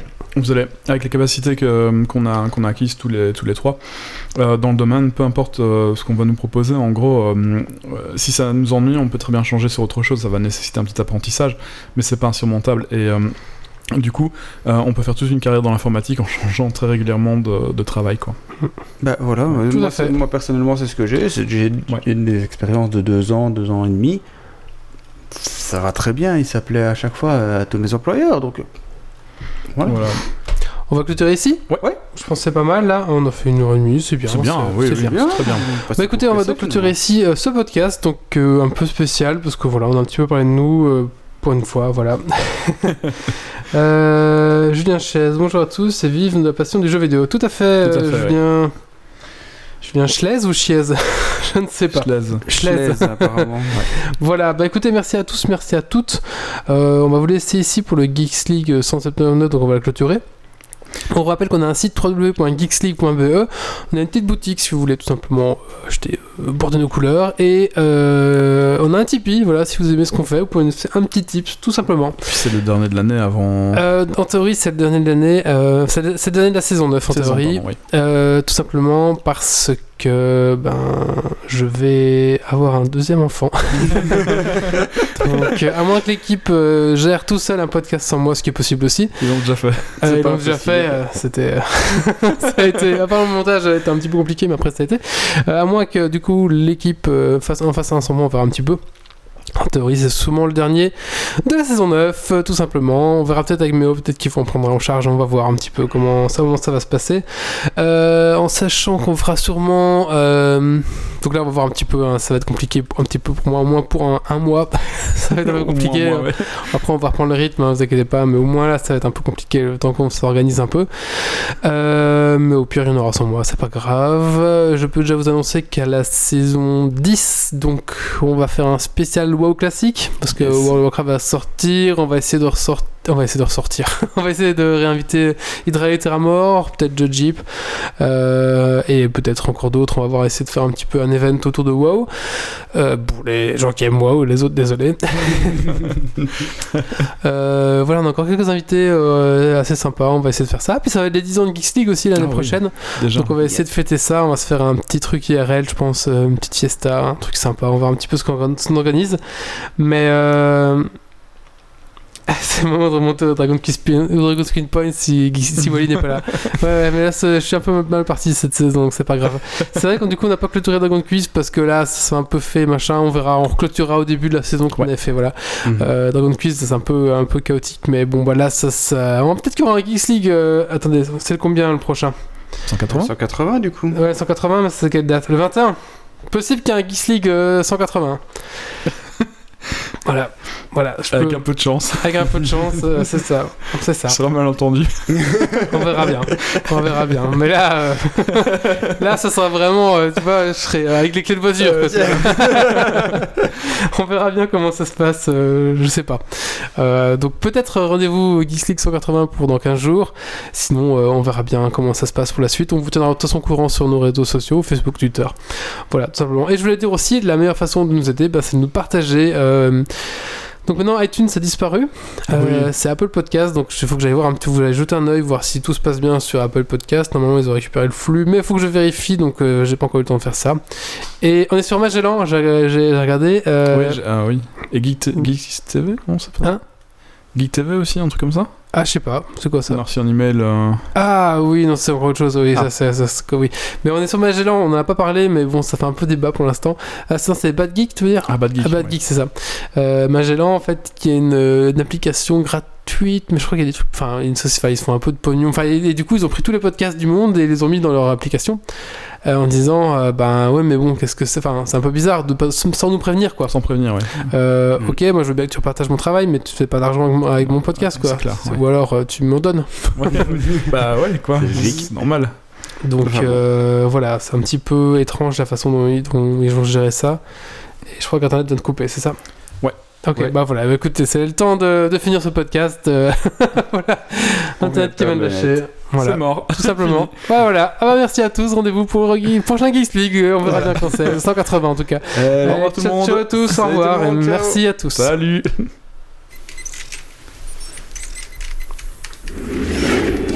Alerte. Dépressurisation atmosphérique. Évacuation immédiate du personnel. Evacuation order. Evacuation order. Evacuation order. Evacuation order.